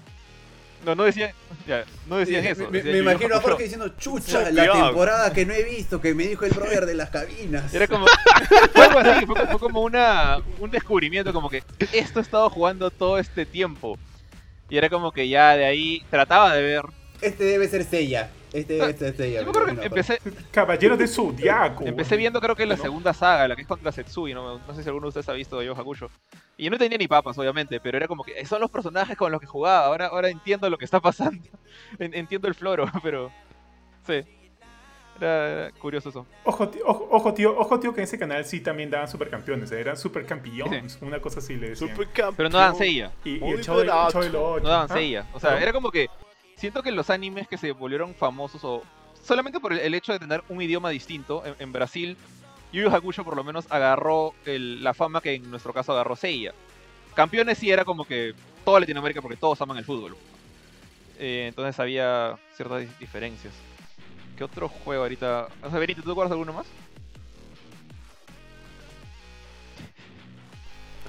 Sí alquilaba, tío. O sea, eh, lo que más alquilé a fue justamente este cabinas de internet en realidad, porque, o sea, ya. Yo Para Latin creo que chat, habré para Latin jugado- chat. Ah, En consola, a, Ey, consolas, a consolas no fui tanto como si llegué a ir a, a alquilar cabinas. Y justamente ahí, yendo por uno de los puntos de Jorge, es este, ¿qué juego descubriste ahí? Yo descubrí ahí Diablo 2. tío. Wow. O sea, yo me acuerdo que yo ya había, tenía un CD con un montón de juegos, que fue donde descubrí primero StarCraft. Y Diablo 1 también estaba por ahí metido, pero... Y yo jugué Diablo 1 y me gustó bastante. Pero cuando llegué por primera vez y vi, oh, Diablo 2, la continuación del juego, que me había gustado la historia, la había entendido a medias porque ni siquiera sabía bien inglés, había estado buscando traducciones y cosas por el estilo. Y empiezo a jugar, y empiezo a jugar con un druida porque ya hasta tenía la expansión de Lord of Destruction. Y me pareció bravazo, o sea, yo estaba alucinando, ah, me puedo convertir en hombre lobo, me puedo convertir en hombre Era oso. increíble ese juego. Benito. Era increíble, yo estaba como que, brother, no. O sea, ya me parecía que era como que probablemente el mejor juego que había jugado. O sea, ya ahí, ahí eran las épocas donde ibas a jugar contra la cabina, donde ibas a jugar StarCraft Online y eso era bravazo. Pero cuando descubrí Diablo 2 ahí, que bueno, pues ahí lo jugaba solo. Y, te- y el juego completo, con todas las cinemáticas y todo eso, ahí me envicié. Y dije, de alguna forma tengo que conseguir este juego. Yo sé que lo voy a poder encontrar en algún en algún este Rapid Share en esa época o Megablog cuando llegue a mi casa, pero hasta que no lo encontré, porque aparte de eso, era creo que el juego pesaba 2 gigas y mi computadora no tenía ni un giga creo de espacio, entonces tenía que ir a jugarlo a la cabina. Yo me acuerdo pues, de. Oye, en, Ah, dale. En honor a la verdad, Diablo 2 es un juegazo, tío. Y es el, escucha, para mí el más chévere y el mejor de, la, de, todo Diablo. Es un juegazo, juegazo, juegazo, juegazo, juegazo. Eh, lo que te quería, bueno, hay, un par de comentarios más rapidito antes de que siga George. Por aquí nos ponía eh, Juan José Chocano, que es un pata, dice, Pirina Mirabal, vergonzoso, alentando la deserción escolar, por años se luchó contra ese local. Saludos para el buen Chucky. Y Martín Dufo nos dice, Double Dragon, también qué pena que no lo hayan remasterizado. Eh, yo no recuerdo tanto a Double Dragon, al que recuerdo sí es a Double Dragon y Battletoads. No sé si han jugado ese juego. Sí, sí lo he jugado. Uno donde lo mezclaron Es- y podías... Ya, Creo que es el, el único, no, solamente hay dos Double Dragons que me he acabado de, digamos, de manera legal, o sea, sin hacer save state en el, en el emulador, que es Super Double Dragon y ese que acabas de mencionar, Battletoads vs Double Dragon. Los de Nintendo no. Ya, pero Double Dragon no, no, no tuvo un remaster hace unos años, no sé, 10 años atrás, ver, algo así. hace hace más o menos, en el, en el 2012 creo que fue, salió Double Dragon Neon, que es un, es un beat'em up 3D hecho por la gente de WayForward.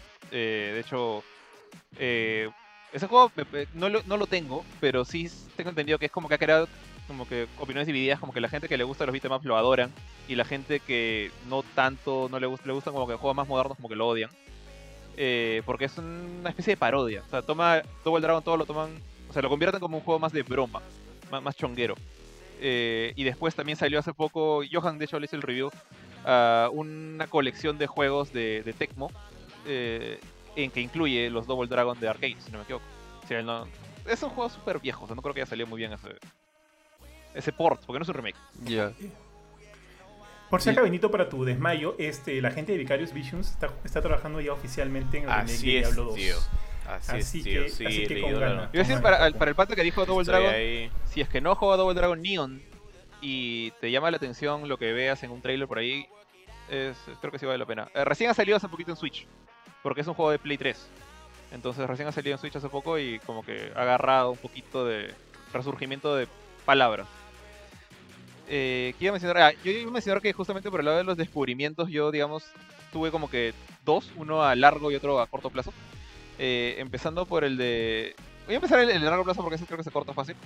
Que así como salió, o sea, como jugamos Yu Hakusho, que pensamos que era Caballero Zodiaco, me acuerdo que ya estando en el colegio, ya en secundaria, eh, un pata, no me acuerdo qué pata fue, me llevó a jugar justamente un juego de Dragon Ball que resultó ser pues Dragon Ball GT Final Bout en Play 1, ya estamos en la época de Play 1. Me acuerdo que en esa época mi supongo que mi, mi ignorancia me hizo pensar que el juego era divertido y bueno, porque a pesar de que había jugado antes el Dragon, un par de Dragon Ball de Super Nintendo, el Super Butoden 2 creo, eh, este de acá me gustaba más que nada porque veía pues al Super Saiyan 4, está Vegeto, la, fusión de los dos, está eh, bueno, el nuevo malo Baby y personajes de Dragon Ball GT que yo no conocía porque creo que recién ni siquiera habían traído Dragon Ball Z en, en Canal 4, Canal 5, entonces era una cosa, un mundo raro. Entonces por ahí fue que terminé pues eventualmente buscando las películas de Dragon Ball Z, eh, que las vi algunas en, español de, Europa.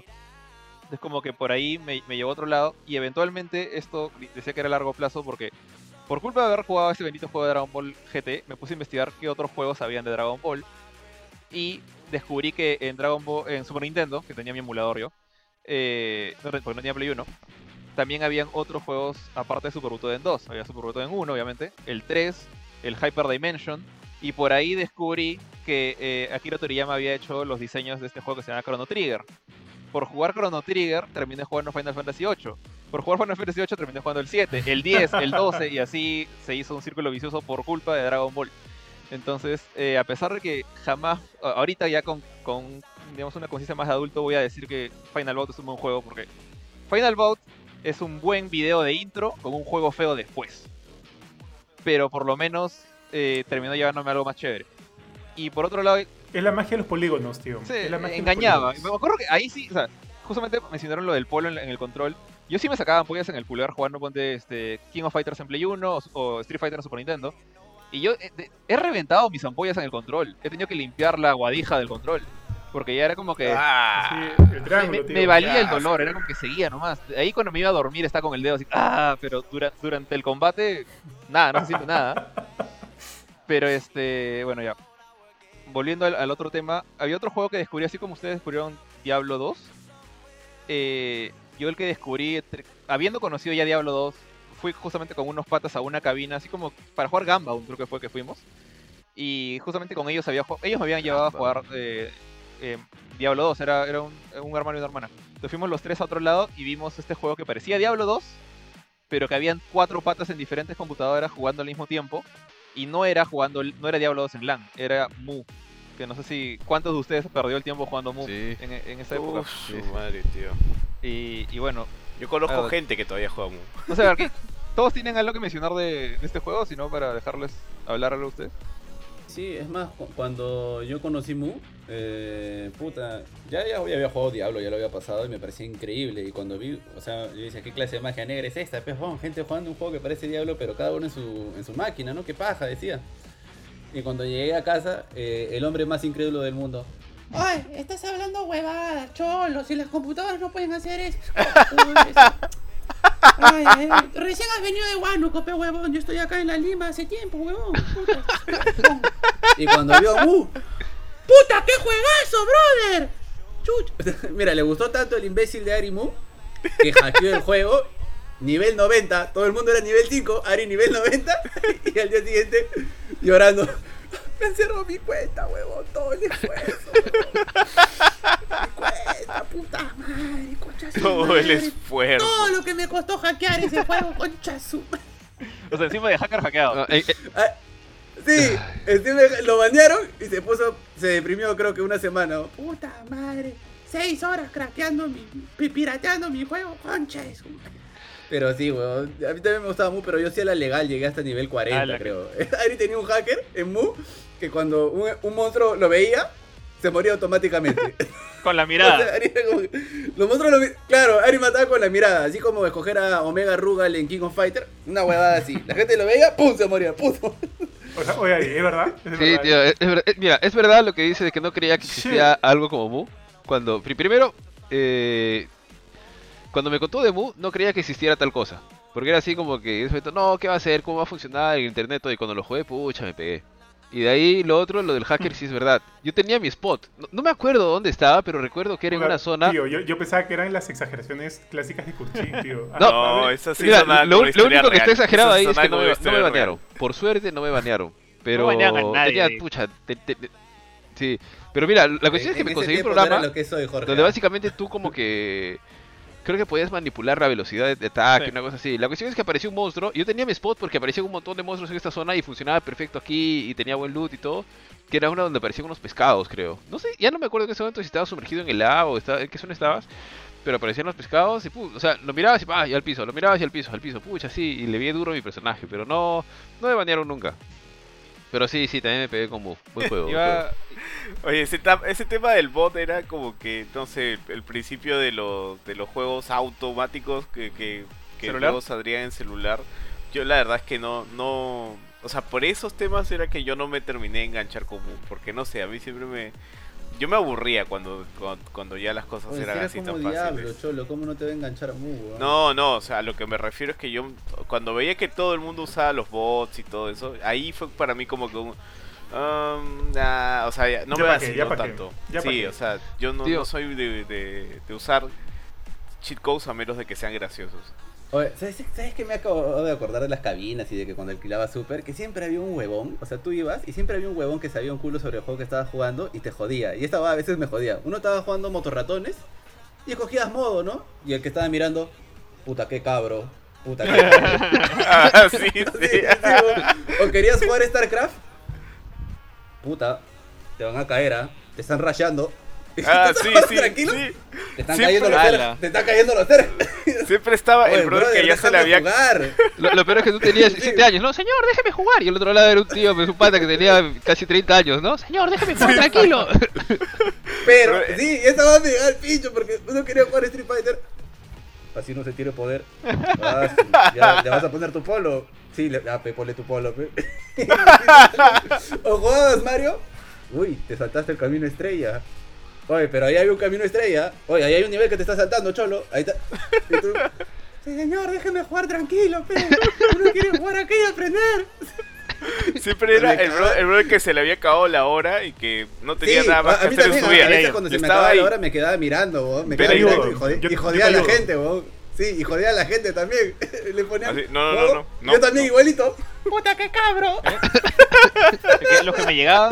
No sé si han jugado ustedes motorratones, pero Modo es- tiene un, o sea, es uno de los personajes que con un solo poder, en lugar de quitarte una vida, te quita dos. No sé si han Sí, jugado. Sí, pero sí, sí. Entonces, eh, era bien, al menos este, al- donde yo iba a alquilar, motorratones era bien pop- Todo lo que era de competencia era bien popular, porque muchas veces incluso te juntabas con la gente que estaba ahí, que te hacías Sí, sí, sí, sí. Y jugabas Street Fighter, jugabas motorratones, jugabas Metal Warriors, entre ellos jugaban. Y ahí te hacías amigos también, pues, ¿no? Y por ejemplo, era clásico que no valía modo en motorratones porque modo hacía más daño que todos los demás. era un cague de rito. Pero ahora que me has hecho pensar que usualmente eran viejos, ellos eran los verdaderos gamers. ¿no? Porque si bien nosotros nos hemos sentido de que. no- por ejemplo, nosotros hemos crecido jugando videojuegos y muchas veces. Un par de veces nomás he negado que soy gamer, weón, solo por gilearme una placa. Oh, Pero de ahí siempre, siempre ha habido, siempre ha habido este ¿Por estigma, qué? ¿no? No, de que, yo, por ejemplo, me dejaban tareas en el instituto, en la universidad, y a veces hacía mi tarea, por ejemplo, decían, haz una página web, y hacía mi página web de los caballeros del zodiaco. Y el profesor, Puta, qué maduro, pero bueno, te calificaré, pero qué maduro. pero te calificaré. Pero qué maduro eres, cholo, ¿ah?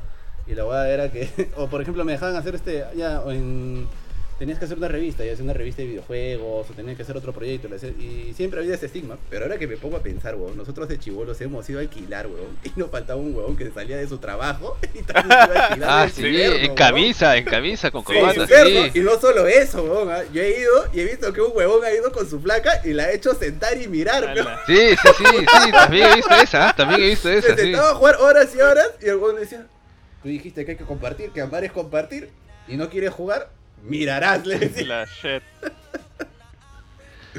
Ellos eran los verdaderos gamers, weón. A ellos le llegaba el pincho de que los juegos en esa época era de para inmaduros, para chivolos, igualito No, no, o sea, se puede trabajar a jugar, weón. Definitivamente en esas épocas creo que era Sí. más difícil como que hacer tus gustos. O sea, Más de- difícil. decir que te claro, gustaban los weón. videojuegos era un poco más complicado porque, o, o sea, te, podía, te podías como que ganar un estigma.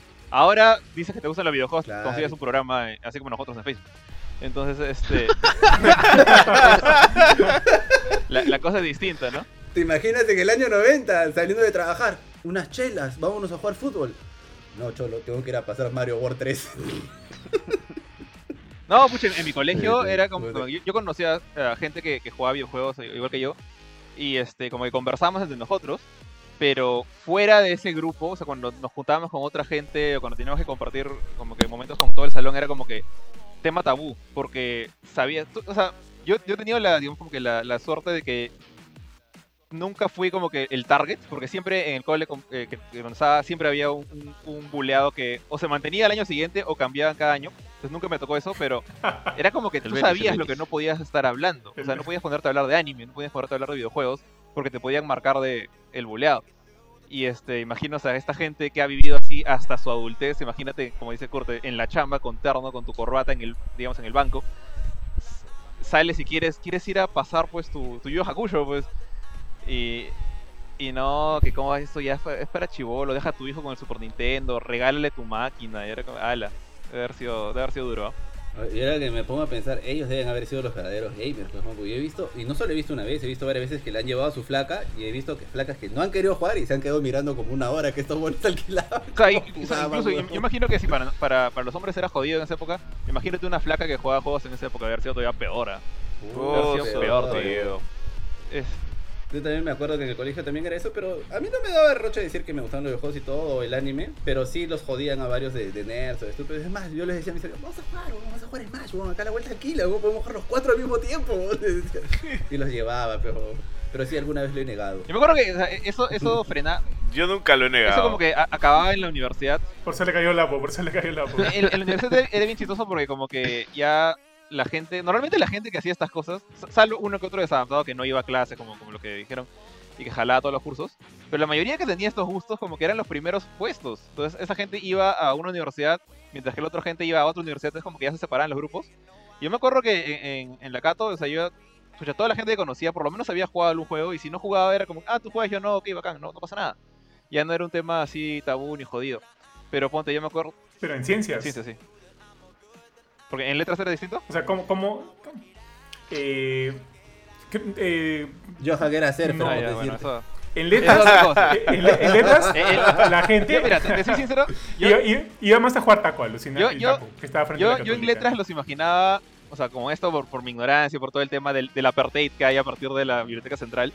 Es este, yo los imaginaba como que ellos no estudiaban o se iban a- a- al taco, como tú dices, o se iban a chupar y a fumar y a hablar de filosofía en el parque. Eh, mientras que ciencias, incluyéndome, o íbamos o parábamos todo el día en la biblioteca, o sea, no parábamos, porque yo de hecho yo era del otro grupo, el que no, no se quedaba en la católica a estudiar, sino que salía a estudiar afuera, porque yo me sentía más cómodo. Si tenía que estudiar, literalmente les voy a decir, o sea, yo estudiaba en una máquina de Virtual On que estaba cruzando la universitaria. Ah, ah, con- ¿Conocen ese juego de, de- de robots? Sí. Que de hecho tuvo su remake. Claro, Ya, claro. la claro. máquina era tan grande que era súper cómoda y nadie jugaba Virtual On por alguna razón en el vicio que estaba frente a la, a la Cato. Y había Tekken, había todo eso sí jugaba la gente. Pero yo agarraba mi libro de lo que sea y me sentaba en el Virtual On. Porque siempre he tenido esta capacidad como que de ignorar todos los ruidos para estudiar. Entonces yo estaba ahí hasta que, no sé, metía mi sol y ya jugaba un juego, una partidita de Virtual On hasta que me mataban en el modo arcade y lo seguía estudiando. Y este, Acabó, acabó la carrera en 10 años. No, o sea. no, no, no ni un curso. Acabé invicto yo. Próximo año termina, próximo año termina, he tenido patas que se demoraron 10 años en acabar, en acabar. He tenido, yo ponte este, yo salí entre, entre los primeros puestos y también tengo patas como yo que paraban en el shopping jugando conmigo, que también estado en primeros puestos. Entonces creo que no es tanto, o sea, simplemente tú sabes qué tan capaz eres para estudiar y dónde puedes estudiar y qué tanto necesitas encerrarte en una biblioteca. Y es tema tuyo. Eh, de hecho, parte iba a- voy a de una vez creo que saltar al siguiente punto que es este los como que los mejores recuerdos y uno de mis mejores recuerdos de este tema de alquilar era justamente en la universidad que para esto yo les yo les dije no o sea a mí nunca me terminó de cuajar Street Fighter en mi cabeza cómo cómo se sentía como juego de pelea yo recién le agarré el cariño a los juegos de pelea casi a mitad de mi época de secundaria con, King of Fighters 97 Eh, de hecho en un lugar así súper no es como una cabina era un lugar, súper ficho era el, el Moy de Higher Proud y, ahí se me aprendí a jugar juegos de pelea con King of Fighters 97. Ahí ponte. También había de vez en cuando esta gente como la que dice Kurt que venía y decía: Habla, este, ya no tengo plata en mi tarjeta. O sea, era como que el piraña ficho. No tengo plata en mi tarjeta, te la paso. Yo, yo, le, yo le gano a, a Orochi en el 97. O yo le gano a Rugal en el 98. Habla, te la paso, pasa tu tarjeta, yo te lo paso. Y, y no, ¿cómo me llega esa gente? Y ahí fue donde justamente he tenido que aprender a mechar con, digamos, en multiplayer. Porque antes yo en Super Nintendo o sea, jugaba con mi hermano, jugaba de repente con algún amigo. Acá era jugar con extraños. Y tenía como que ya perder ese, ese Era el, el online, el online. el de online. O sea, era como que el hecho de que tú estás. Yo me acuerdo estaba aprendiendo a jugar con, con Kyo, con Iori, que eran como que mis personajes principales ahí. Y este, y venía un pata y pum, y ponía su Terry, pues era como que, esta madre, ya, a ver. Y, y poco a poco me iba aprendiendo cómo jugar el maldito Terry. Y ya, este, me gustaba ese feeling. De hecho, es algo que conservo hasta ahora en juegos de pelea. Como que el hecho de entender cómo funcionan los otros personajes, saber contraatacar. Y eso, de hecho, tuve, creo yo, un- unos buenos años en la, en la católica, en la universidad, con un grupo de patas con que me enseñaron a jugar Tekken. O sea, yo no quería jugar Tekken porque me gustaba mucho el 2D de King of Fighters. Y decía, no, juego 3D, es raro, este, he jugado Killer Instinct, como dije hace un rato, y no me terminaba de, cuadrar mucho. Y eso que se movía en 2D. Tekken se mueve en 3D, no tienen poderes, no, tiran rayos, no tienen el, look de anime que a mí me gustaba. Y me decían, no, juega, juega, prueba. Y ahí le agarré el gusto al Tekken. Y de hecho llegó el punto en que ese era nuestro chongo. O sea, si teníamos un hueco de, de una hora, dos horas en- entre clases, que Johan seguramente tú eres testigo, o sea, en la católica siempre habían huecos asquerosamente amplios entre los horarios. Era bien difícil tener como que tu grupito de horas al comienzo o al final del día. Eh, íbamos a- al frente o al shopping a jugar Tekken Tag. Y era, me parecía bravazo porque así como tú estudiabas para los cursos, yo también estudiaba para el Tekken. Era como que eh, sabía que tenía mi pata que dominaba Paul, mi pata que jugaba con Kazuya. Eh, entonces decía, ah, ok, estos patas pelean así, voy a elegir un personaje que nadie usa. Y agarré a, a Lin Xiaoyu. Aprendí a usar a Xiaoyu. Sabía lo que cuando mi pata se alejaba un pasito para atrás con Paul, sabía que iba a meter este codazo y el puñete para adelante. Entonces, ¿qué hacía con Xiaoyu? Saltaba encima de él, o me protegía y le hacía una llave. Y él decía, ah, tú vas a hacer esto. El día siguiente ya se sabía mis combos. Y el día siguiente yo me sabía sus combos. Y eso era como que tenía su gracia. Me gustó bastante esa época de generales hasta que, bueno, ellos como que fueron a su carrera y yo me fui a mi carrera. Y ya no nos veía tanto. Adiós. El adiós No, vaquero. fue- o sea, los, los seguía viendo, a veces nos juntábamos ya para jugar pues Tekken 6 en el Play 3, ¿no? Tekken, Tekken 5, perdón. Pero en la jato de alguien. Ya no era como que, oye, tenemos el mismo horario, todos estamos estudiando generales ciencias, sabemos que a las 11 tenemos un hueco hasta las 4, vámonos a jugar. Eh, entonces, eh, ese era mi chongo. O sea, yo sé que muchos de ahí pasan su tiempo en la biblioteca y digo que está muy bien, que estudien, pero yo como que me, me gustaba más ir a, a relajar, salvo que tuviera una práctica, un examen, ¿no? Me iba a relajar con, con mis patas ahí a jugar. Y también creo que pasé por el billar de, de los de letras, ¿sabes? Porque al, al costado de ese billar está el Virtualón, donde me sentaba a estudiar yo. Eh, entonces, nada, no sé si ustedes tienen por ahí alguna experiencia así medio feeling o que les haya gustado de esa época. Yo también, yo también. yo- al, toque, al, toque, nomás- yo también tengo como que varias experiencias este, chéveres con videojuegos en la universidad. Como yo les dije, yo durante mi, mi, mi años de carrera, por lo menos en letras, yo ya no tenía una consola. O sea, yo todavía tenía mi PlayStation 1, que de hecho estaba como que medio malogrado y solo este, se prendía para jugar Crash Team Racing. O sea, venían algunos amigos los fines de semana y solo jugábamos Crash Team Racing, Crash Team Racing. Por eso que ahora sí, sí me considero bueno en Crash Team Racing porque es prácticamente todo lo que he jugado durante mi, mi carrera universitaria en cuanto a consolas. Yo recién me compré una Play 2 eh, en el 2007, como les dije. Eh, así que durante, pero durante toda esa, toda esa época que no tuve consola, sí me iba al shopping, al shopping que está, como ya dijeron, detrás del, del en Molina Plaza, que digo, del Plaza, Plaza San Miguel, que creo que ahora es una cosa in- increíblemente grande, porque la otra vez pasé ahí, eh, pasé, o sea, no, no caminando en carro, pasé rápido y vi que era como que una estructura mucho Es más grande, está, está totalmente cambiada. Este, yo me acuerdo que me iba ahí a jugar este, con mis amigos Counter. Y era como que yo ya tenía mi grupo de amigos con los que, o sea, sí éramos buenos jugando Counter. Creo que, o sea, no éramos un clan, ni mucho menos, pero a veces íbamos a la cabina y estábamos como que jugando entre nosotros y de repente venía gente a decir, hagamos mancha, ¿no? Como que un grupo contra otro grupo, qué sé yo. Entonces es como que sí le tengo recuerdos a eso. Jamás falté a clases para ir a jugar. Pero sí me acuerdo que tenía como que una obsesión de ir y buscar huecos. No buscar huecos, porque como dijo Jorge, en la católica a veces eh, lamentablemente la administración de tus horarios podría ser tan nefasta que tenías huecos de 5 o 6 horas.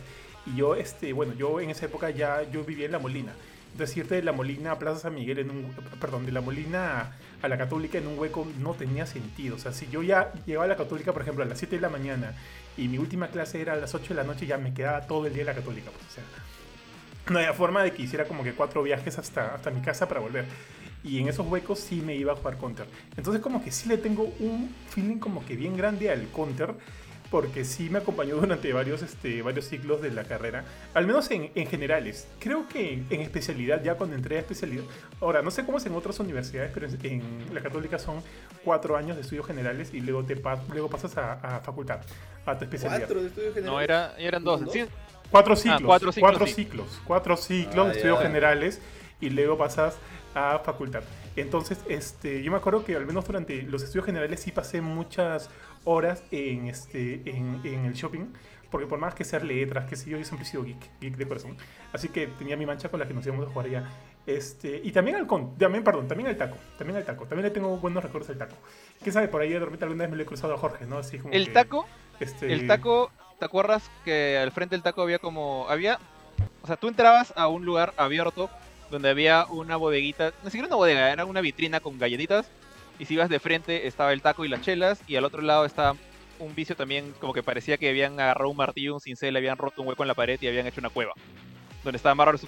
Ahí, ahí, ahí Jorge No, dormía. no, ahí, dice. ahí, ahí, ahí, Este, ahí jugaba, jugaba ahí Marvel estudiaba. Capcom 2 y no sé si te acuerdas que en la puerta de esa cueva había una maquinita que seguramente ustedes han visto en un lado de estas de tipo eh, de casino que metías De Luca. de Claro, las pero Lucas, podías sí, meter di- sí, sí. No, China, China. metías ¿no? ferritos. Yo me acuerdo que un día, un día Sí, literalmente sí, sí. estaba, yo vivía en, en esa época en San Isidro y era también como tú, o sea, ¿para qué me regreso si voy a regresar después acá de nuevo? Y un día, como a las 6 de la tarde ya, ya había acabado mi horario y era como que no tengo plata para el, para el micro, no tengo plata para la Daigo, que era la que me iba a proteger de Prado. Y este, La Daiwo. Sí. Ah, la shit, sí, también y era la como Daiwo, ¿qué tío. hago? Y, y fui con, Bueno. con, con mis 20 céntimos, los metí a esa maquinita y dije, bueno, que sea la que Dios quiere. Apreto las sandías, sol, un sol 20 me dieron de regreso. Ya tengo mi pasaje, me voy. Literalmente he sacado pasaje con la apostando en esa máquina de Michi. Y por eso Jorge ahora le está devolviendo todo lo que los videojuegos le han dado, ¿no? Ni siquiera era un videojuego ese, era una máquina que salió una lucita, tac, tac, tac, tac, tac, y te decía perdiste o ganaste, ¿no? Me acuerdo que un pata sacó 20 Por- soles ahí una vez poniendo un sol. Fácil la, la manipulaban a la, a la máquina después. Ahí también estaba la- la- el, el Pues, tío uña negra, ahí al costado de tu, de tu taco. No sé si comiste ahí. El tío No, el tío Bigote, uña no. negra, el tío, el tío El Bigote tío- estaba en una cuadra. Era- Era un tío, eh, ¿El era un tío de, Ah. de un menú. no, ah, el, el tío del menú estaba al costado del Virtual. Y el tío a veces te- tenía Ah, una. Jamás comí ahí. Jamás Tenía como un hongo en, el pulgar. Tenía una uña morada. Sí, sí, sí. Ah. Y cuando te servía la, la sopa, uno como que veías, por favor, que no meta el dedo, que no meta el dedo, que no meta el dedo. No, pero es mi mano fuerte, ¿no? Tío, tío, tío, yo, me, yo- tío, yo me acuerdo en la, a la salida del colegio, no tiene nada que ver con el tema ya, pero ahorita que has hablado de eso, me acuerdo a la salida del colegio había una, una señora que vendía helados, eh, helados no, no, no, creo que eran, no sé, y la señora tenía seis dedos. Era como que de acá del, del pulgar le salía como que un, un dedito más. Y, y me acuerdo que inclusive tenía uña y la señora se pintaba también la uña de ese, de ese sexto dedito. Y me acuerdo cuando comprábamos donitos o qué sé yo, te, te, te daba el helado. Y, y yo me acuerdo que la gente recontra mal la onda del cole, después le ponía, le ponía mil chapas a la, a la seño, ¿no? Este, la, la 10 3 cuartos. No me acuerdo qué, qué más le decían, pero recontra mala onda, pero recontra mala onda. Pero me, pero me has hecho acordar de eso, me has hecho acordar de eso. Eh, sigamos, con- sigamos con el tema, por favor, porque no, no tenía nada Sí, que sí, ver. qué, qué feo, qué feo. Que la tía Sí, sí, Goro sí. ibas a decir ya. La, la tía Vale, que Goro. Goro, qué mala onda. Tío. dedo, no, tres brazos, dos brazos. Basura. Goro tiene, Goro tiene tres dedos. Sí, supongo que por los brazos extra, qué sé yo. Sí, pero por los brazos, decía, por, los, por lo Eh, extra, eh, por lo no extra. sé, otra, otra experiencia, o tú, Johan, o otra persona, no sé, que quiera mencionar antes de... Pucha, para No, mí, en quizás. varias, ¿no? porque mira, cuando Ah, dale, cuando mis viejos se, se separaron, mi vieja puso un puesto en el mercado, tenía su tienda de ropa en el mercado. Entonces, muchas veces, no sé si nos turnábamos con mi otro hermano y yo para ir a acompañarla o nos pedía que vayamos. La vaina es que después del colegio íbamos ahí. Entonces pasábamos en el mercado y me la pasaba jugando por todo el mercado. Hasta que en una de esas, en el mismo mercado, me quedé asombrado porque había máquinas de arcade había un puesto de máquinas de arcade en el mercado y entonces me metí y me quedé impresionado porque por ejemplo cuando yo alquilaba Super y esto ya es después de que yo alquilaba Super ¿ah? jugaba Street Fighter pero no lo sabía jugar entonces me parecía más sencillo jugar los juegos de pelea porque en el arcade había Marvel vs Capcom 1 había King of Fighter Tekken 2 y había varios más de que no recuerdo qué juegos tenían entonces por ahí como que le saqué una moneda a mi vieja le, rogué para que me dé fui y, sol- y jugaba solo, pues, ¿no? Porque en el Super tú alquilas y juegas con, jugaba con uno de mis hermanos o jugabas solo y el pata te lo ponía y tú jugabas tu media hora. Pero acá juegas hasta que mueres. O sea, en el arcade es como que tú metes tu ficha y es hasta que mueres. Y la primera vez no lo pasé. El otro día volví metí la, el ring. Era como un ring, creo, ¿no? Tú le comprabas las fichitas y lo metías. Y hasta que lo pasé y ya terminó. ¿Y qué? Lo pasabas a veces en 15, 20 minutos, ¿no? Por ejemplo, jugaba Tekken, jugaba King of Fighter. Y lo que me pareció alucinante, que para mí ya era una, un- una experiencia de otro planeta, es que una vez estaba jugando Tekken 2 y vino un huevón, pero grandazo, pero yo tendría que 8 años y vino un huevón así como de más de 20. Y mete su ficha. Y yo no entendía qué estaba pasando. Porque yo estaba acostumbrado a que en Super tú vayas con tus amigos o hables con un huevón o hagas vida social y ahí nos juntamos para alquilar juntos o jugamos juntos. Y acá no, es como que tú, lo que tú estás jugando, el huevón puso su ficha y de pronto que veo que voy a jugar contra él, weón. Y yo, ah, la mierda, qué locazo. Era como que, ah, me va a sacar la mierda, dije, y, me sacó la mierda. Entonces, de ahí me acuerdo que como no tenía plata, me iba y veía cómo jugaban, pues, y veía cómo jugaban los grandes. Y tú veías un huevón así chiquitito de 8 años y le sacaba la plata a mi vieja y le decía, mamá, ya pedí 5 soles, pe, porque la moneda, el ring creo que estaba china. Entonces, solo juego un ratito y una vez me da 5 soles, lo cambié todo el ring. Y justo, y le sí, y me acuerdo que le había preguntado al pata que alquilaba el arcade y me dijo, no, huevón, tienes que jugar con el negro, el negro Eddie. Ese solo aplastas estos dos botones, mira así. Solo con dos botones le vas a sacar su mierda, me dijo. Con dos botones, porque el negro hace capoeira y golpea arriba y Sí, golpea abajo. sí lo conozco, fucking Eddie, ya. Somos, somos, dije. Y entré, huevón, y estaban un montón de grandazos haciendo su cola. Hice mi cola, hice lo que el brother me dijo así. Ta, ta, ta, ta, ta, ta. Lo saqué a uno. Igualito, pa, pa, pa, pa. Lo saqué al otro. Oye, no. Solo hacía la misma huevón. Y, el, y, el huevón- y eran grandes, ¿sabes? Y me decía, Puta, qué pro este chivolo, ya te cagaste, ya te cagaste. Y los huevones se empezaban a gastar sus mamones. Y yo solo hacía dos monedas. Y el Oye. que me alquilaba, yo te dije, huevón, yo te No, dije. era, era, era un arte ganarle. Con- bolsas de dinero, Sí, yo te dije, yo te dije. Sí, Orgulloso, orgulloso Cruchín. Claro, es que él siempre me veía porque yo iba a mirar porque no tenía plata, pero éramos misios, pero La, no tenía la- plata. Y la yo cara de. que- La cara de Miyagi ponía, ¿no? Así la de. Claro, Era la cara de O sea, Miyagi, es- ¿no? eso de, Claro, lo de Eddie fue una de las primeras cosas que en esta época dije, no, de Tekken Tag, eh, era como que cuando veíamos que alguien de nosotros elegía a Eddie, era como que, ah, ya empezó la pendejada. Ya sabíamos lo que iba a hacer. X círculo, X círculo, X círculo, X círculo.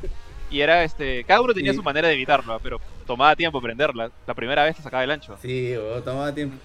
Pero de verdad, jugar juegos de pelea en arcade es una bendición comparado que con mando. Pues en arcade ya te evitas todas las ampollas y hacer el, el abuket era mucho más fácil. Pero... Y de ahí me acuerdo que después de, ya cuando había Play 2, ya tenía años el Play 2, mis viejos nos compraron un Play 1 y ahí aprendí a jugar juegos de pelea en mi casa. La verdad es que cuando yo llego a la universidad, ya la universidad era otro... Háganse la idea que yo, yo estudiaba ingeniería de sistemas en la San Marcos, ¿no? Y éramos, mi promoción no éramos 250 y eran 10 flacas, pues, huevón. Y nada más. Car- ¿ah? Estamos hablando de carrera era? O sea, entonces es como Ah, sistemas. ya. Pe- peor todavía. sistemas. ¿Tú no, No. eres, tú no eres diseñador, tío. Yo soy diseñador, sino que yo no sabía qué estudiar. Entonces decía, ah, me gusta la computadora, me gusta jugar en la computadora, ingeniería de sistemas para meter en la computadora. sistemas, dije, pero weón. Y Pacocho me costó ingresar, weón. Entonces cuando yo voy a sistemas, empecé a ser amigos y siempre era como que, ah, vamos a chupar, vamos a jugar pelota, vamos a jugar billar. pero éramos un montón de hombres, ¿no? Entonces había un grupo de los jóvenes que una vez un pata me dice, ¡ay, ¿juegas videojuegos?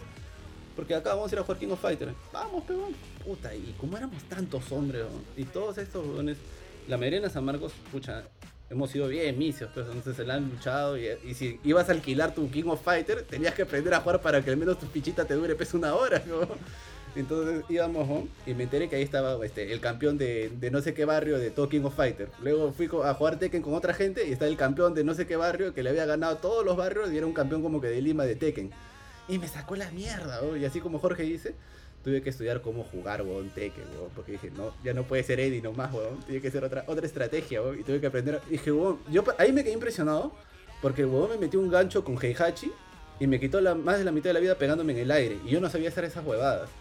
Y tuve que meterme a internet a buscar cómo chucha le pegas a alguien en el aire para que no se caiga su cuerpo al piso, y ya me aprendí a jugar con todos los Mishimas.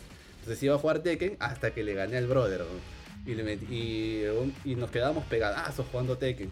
Luego también con la gente de la universidad me iba a jugar este el, el famosísimo Dota 1, que a mí no me gustaba en ese tiempo, no estaba 1. tan pegado con Dota 1, pero cómo se gritaba la gente en las calles. Eso era lo mejor, tío. Era, era mejor, divertido, era bien divertido. bro. ¡Es tu nega! ¡Niño rata de mierda! Sí, abuelito de 30 años. Todo, la, todo, la, todo, este, todo el enojo adolescente salía ahí, yo me acuerdo. toda la puta, furia. Era, era desestresante, bro. Era desestresante, Y, nos íbamos- y me acuerdo que con otro grupo de la universidad nos íbamos a jugar Half-Life. y ya sabía con mi pata y quedábamos, ¿no? Ya mira, yo activo la bomba, tú te pones en la torre de la izquierda y yo en la torre de la izquierda, los dos con ballesta y nadie entra y al final nos matamos al medio. Y entre los dos ganamos. Puta, Qué pendejo. Oye, Sí, Half-Life. Half-Life también Half-Life, podías- weón. podías Half-Life tu- era brutal, skins. tío. Y con la gente de la universidad. skins. Sí, weón, se bajaban los skins, pucha, había skins De- de, todo, de calaverita, de Sí. robots. De Bart Simpson, que- Sonic. que me iba con la gente de la universidad y apostábamos pues China, 20 céntimos, porque éramos vicios, pero y apostábamos full patita de cabra, jugábamos. Todos, Sí, sí, todas las manitas. Golpeaban las paredes, pues. Claro, en ese tiempo ya había juegos más modernos, decía, puta qué aburridos son, ¿no? decían los chibolitos. Puta qué juego de mierda veían los gráficos porque era todo poligonal, Half-Life. pero- Esas va, jugábamos. sí. Tío, eso aún se juega, eso aún es un clásico. Para mí Half-Life es mi súper divertido. descargamos Half-Life una vez y cada uno de sus jatos jugamos. Ahora en la pandemia con la gente de mi chamba. Full patita de cabra. Y agarré mi, mi metralleta y le puse lanzagranadas y los maté a todos ahí. Estaba. basura.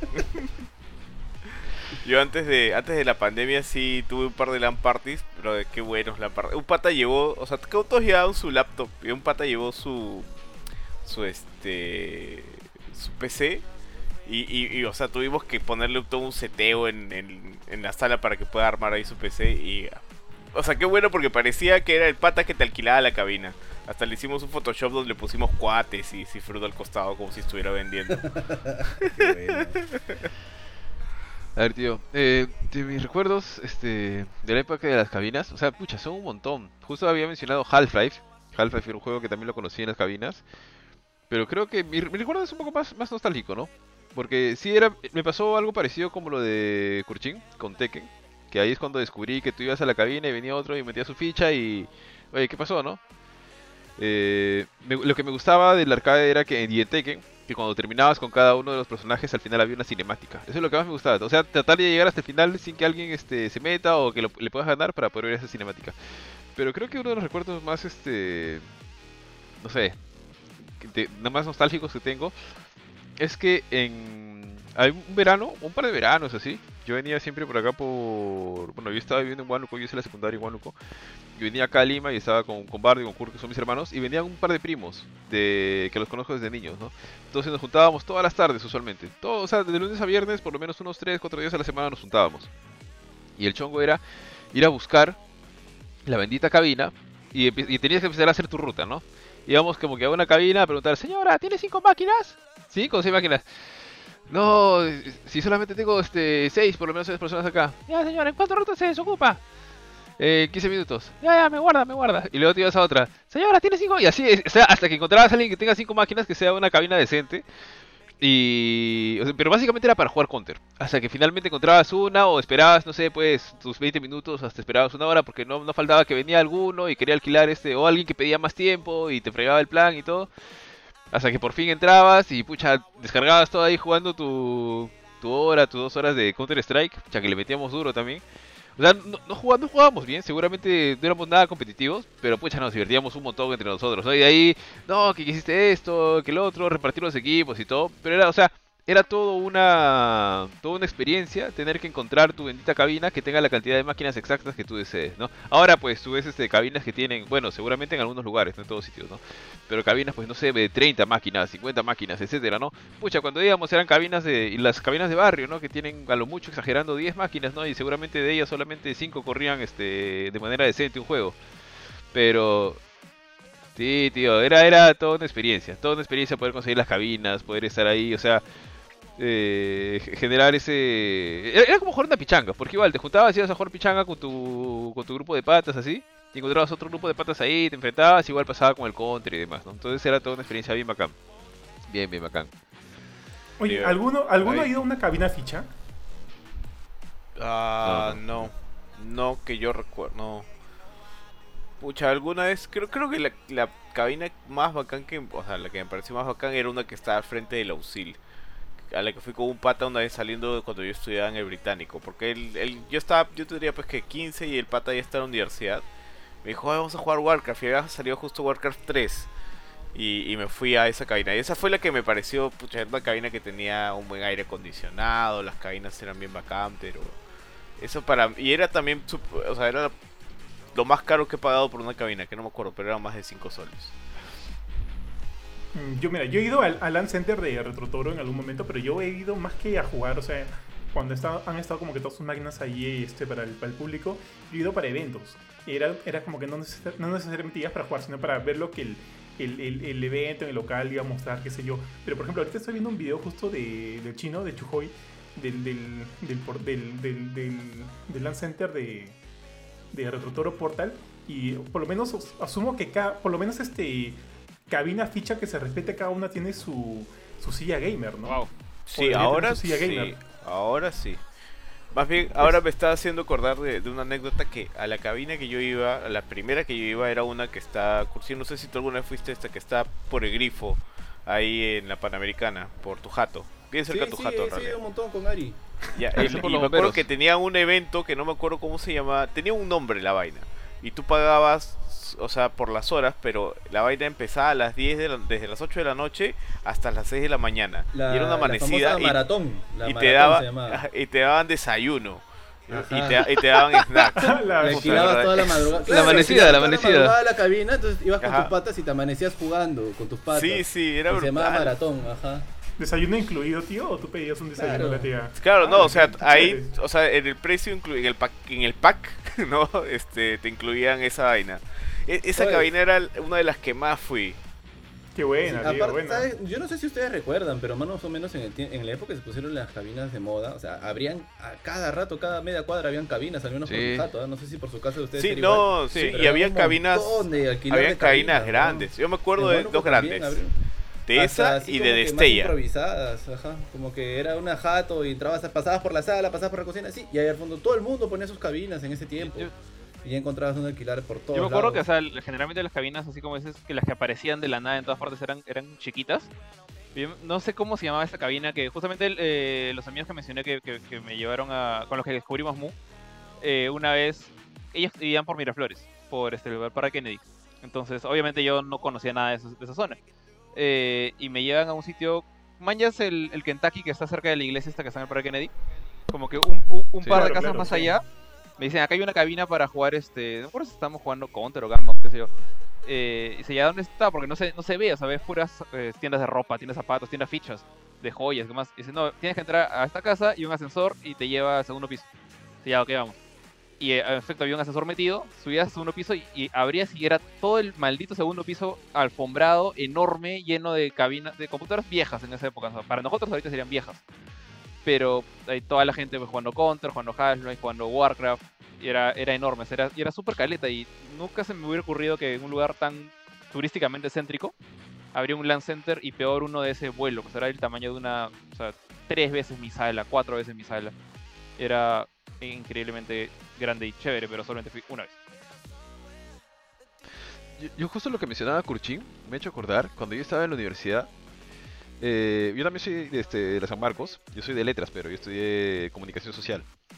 Entonces, eh, creo que para la universidad, o sea, nadie te miraba mal porque, porque jugabas, porque además creo que el 90% de hombres jugaba Winning, Winning Eleven, ¿ya? Entonces, este, tú salías y dices, oye, vamos acá, hay un, este, vamos a jugar, no me acuerdo si era una cabina o era para jugar Winning, vamos a jugar Winning.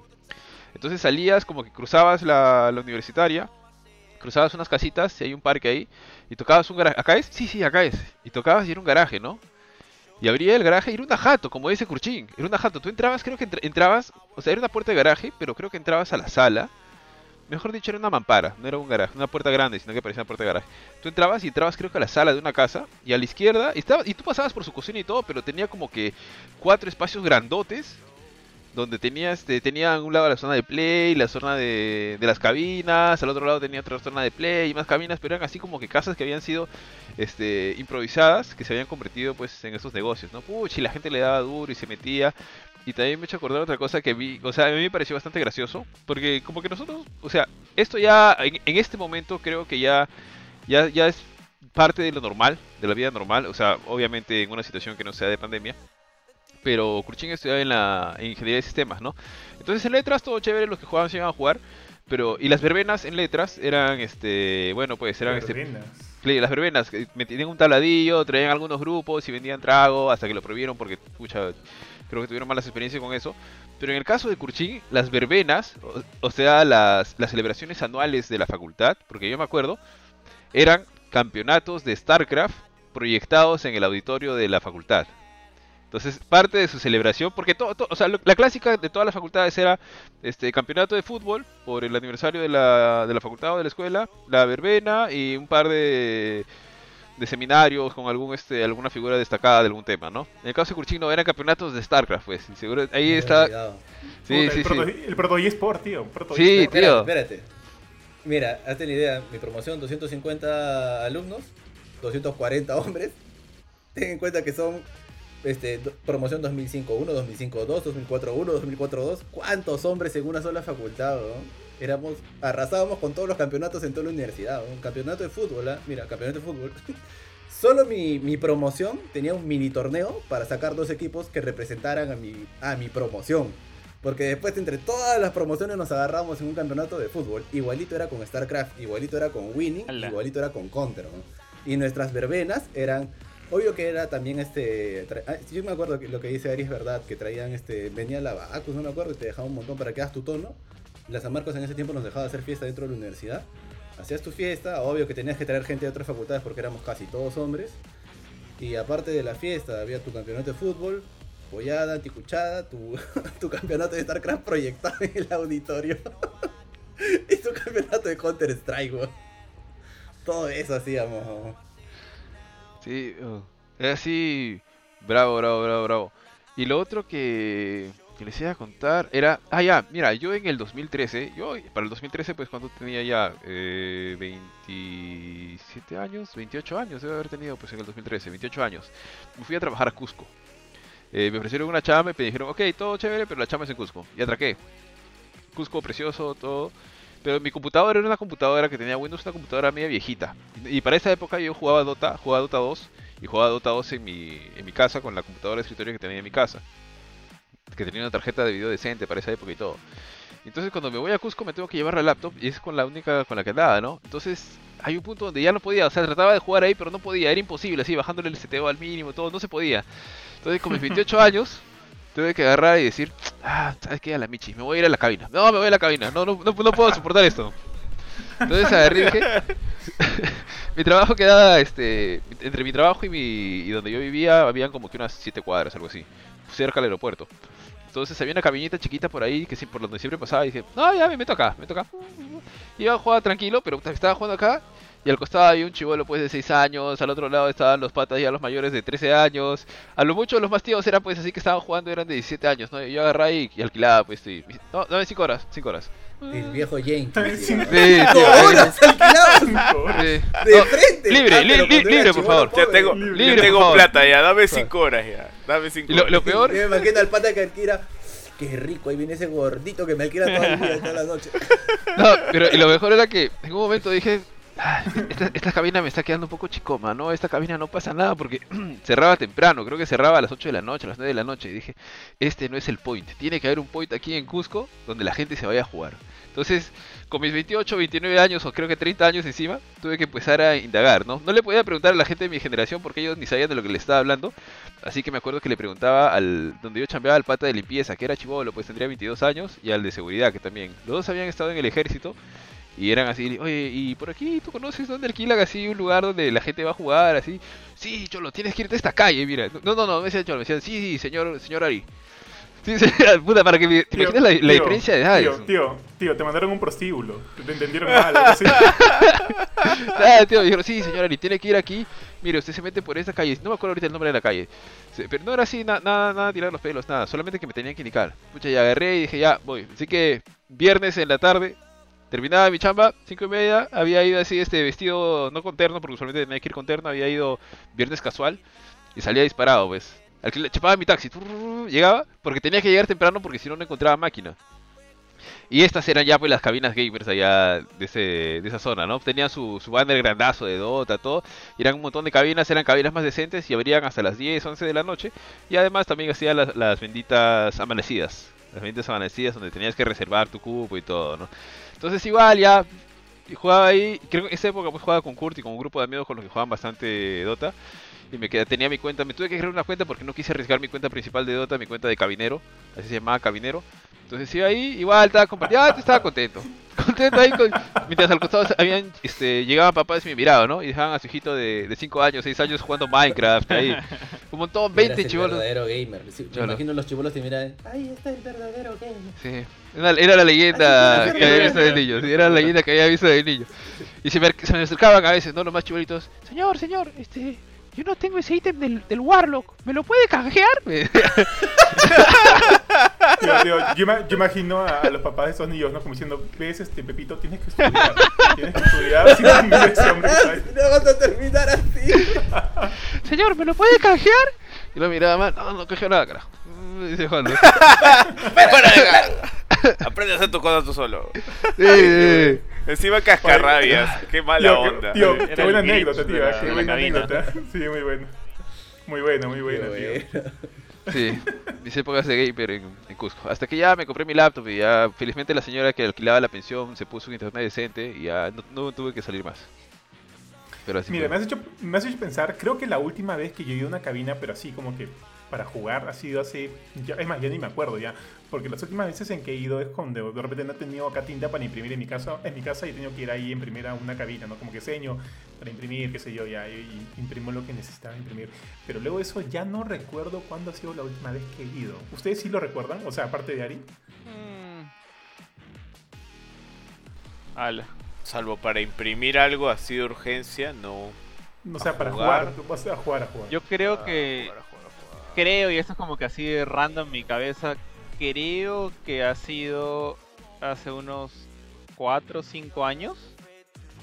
Eh, no mucho, por eso, o sea, sí, ya, ya estaba fuera de la universidad y todo. De hecho, fue. eh, eh, no me acuerdo si antes o después de una reunión de más gamers, que eh, eh, en Arenales, obviamente, la reunión porque ahí estaba la tienda y todo.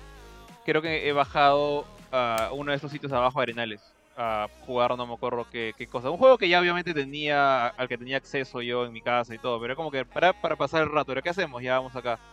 Fue algo así. De ahí ya las únicas reuniones que tenía en casa de, amigos o jugando en, mi propia casa, ¿no? Eh, pero sí ya fue, pues, era después del 2010, definitivamente, lo que, lo que cuento. Pero Sí, o sea, yo también, ajá, más o así 4 o 5 años fui una vez a una cabina a jugar Counter con unos amigos. pero eso, eso fue Pero... ¿Qué? No, no, este, unos amigos de, de- de hace años con los que todavía... Es más, Raúl, que comentó hace poco, en- en- en- comentó al inicio del podcast en Facebook, con él. Con él fue jugar se sintió, se Traicionado. traicionado, Benito. No Ahí está. pensando, Yo debo- la última vez que he ido debe haber sido nueve años con la gente de la universidad. Yo no me acuerdo, tío, no me acuerdo. Debe haber sido nueve años, ocho años, por ahí. sea, es una cosa que ya se, se ha ido dejando, yo creo que quizás es más que nada por nuestra condición de adultos cansados y porque, o sea, Más- y, y con mayor poder decir, o adquisitivo sea, también. mu- rajan, muchos rajaron de Benito al comienzo de la historia, Pero ahorita creo que todos nosotros tenemos la PC, la consola, lo que sea, y obviamente la internet en nuestras casas. Haya o no pandemia, creo que es mucho más fácil eh, en nuestra situación actual jugar desde casa con quien te dé la gana, desde su casa, conectándose en, en línea a sea Xbox Live, a PlayStation, o a Steam, a donde sea. Con un baño limpio. Con Con un baño limpio. con- con- bueno, depende de qué tan limpio sea tu baño. Y nada, o sea, en, en la comodidad de tu casa, ¿no? Lo que yo sí lo que yo sí extraño es este y por eso sí tuve sesiones de LAN party cada vez que podía reunirme con mis amigos antes de la pandemia. Eh, Es el gritar, el poder decir, ¡Oh, no! ¿Por qué no? O sea, todo, Oh, todo, todo es este. to- La, la, la interacción para ir. Escucha, ¿Quién activó la bomba? No, no, ese tipo creo, de cosas. creo que la última vez que tenía algo así ha sido este, mucha. chévere. Estoy hablándote con. Bueno, jugábamos Destiny con más gente que solo tres, pun- tres gatos que, que, que quedaban. Y yo, de hecho, ya, ya, ya solo quedan dos gatos porque yo tampoco ya no tengo Destiny. Eh, y creo que Johan también estaba ahí, ¿no? O sea, cuando jugábamos las raids hace. ¿Dos años? Que, dos Eso años. ha sido lo, lo último, digamos, que he jugado así en, en línea, con ganas, con gente, como que vamos a quedarnos a tal hora, a las 11 nos juntamos y pasamos esto, nos quedamos a las 2 de la mañana a pasarlo. Ya, Sí, tío. Tío, yo tuve problemas con Mila por eso, tío. Me quedaba hasta las 2 de la mañana y no la dejaba dormir, weón. Sí, sí, me acuerdo que, o sea, el- la red, ¿cuánto nos tomó? ¿Dos la semanas? última ¿Tres raid, la de? Calus, Y... Sí, la de Calus. un- una semana, no, no nos tomó más de una semana. Porque acuérdate que a la semana reseteaban Sí, todo, bueno. entonces teníamos que acabarlo en una semana. Ah, ok, ok, ok. Bueno, sí, sí fue una semana densa en mi matrimonio, tío. Pero buenas épocas, buenas épocas. No, pues, en esa época yo, yo- yo todavía vivía con mis viejos. O sea, era como que yo ya cerraba mi cuarto y to- to- o sea, mi casa era tinieblas, todo era negro porque todos estaban durmiendo, yo era el único loco ahí. Ni siquiera tenía la luz prendida, estaba con la tele prendida y estábamos ahí hasta las 2 de la mañana. Ya no, por, no sé si decir por suerte, pero no he tenido, ya no he tenido raids. De, hecho, extraño un poco eso, el, el feeling de, de el reto que tienes que juntar 6 personas para ganarle o más. Eh, con, con Carlos y con JP hemos pasado unos dungeons que sí nos quedamos hasta las 3 de la mañana una vez acá. Ya, ya, ya sabe con quién se ha casado, entonces no me dice nada. Pero, Nunca le he engañado. hace, hace mucho que no, que no juego así. Porque creo que Destiny era el juego que nos unía de esa manera. Y como ya han ido cayendo poco a poco, todos se han ido quitando. Algunos porque, como yo, porque ya no sé, ya no sentía ese feeling y, y no quería gastar plata en algo que no le iba a dedicar tanto tiempo como... De hecho, Bungie ahora te exige más tiempo. Te exige estar jugando todo el tiempo, incluso más que antes. Entonces como que siento que ya no vale tanto la pena el precio.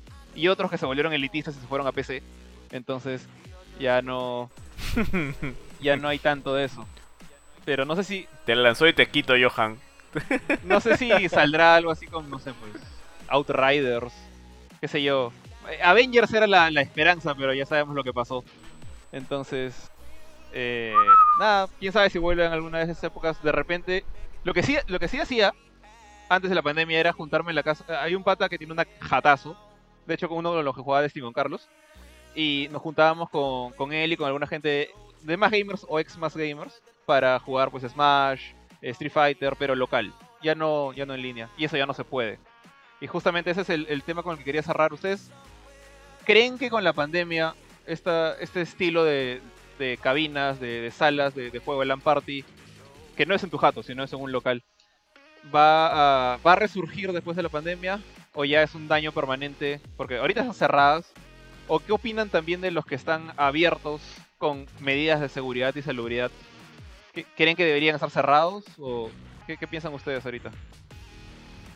Yo creo que sí, sí podrían resurgir después de la pandemia. Ahorita no, porque está el miedo de ir, contagiarte, aparte que siempre son ambientes cerrados. Pero, por ejemplo, a mí siempre me ha quedado las ganas de volver a las cabinas. No más que todo para ir con gente que no conozco. Podría ser que también conozca nueva gente, ¿no? Pero ir con mis patas y jugar Counter, o Half-Life o StarCraft.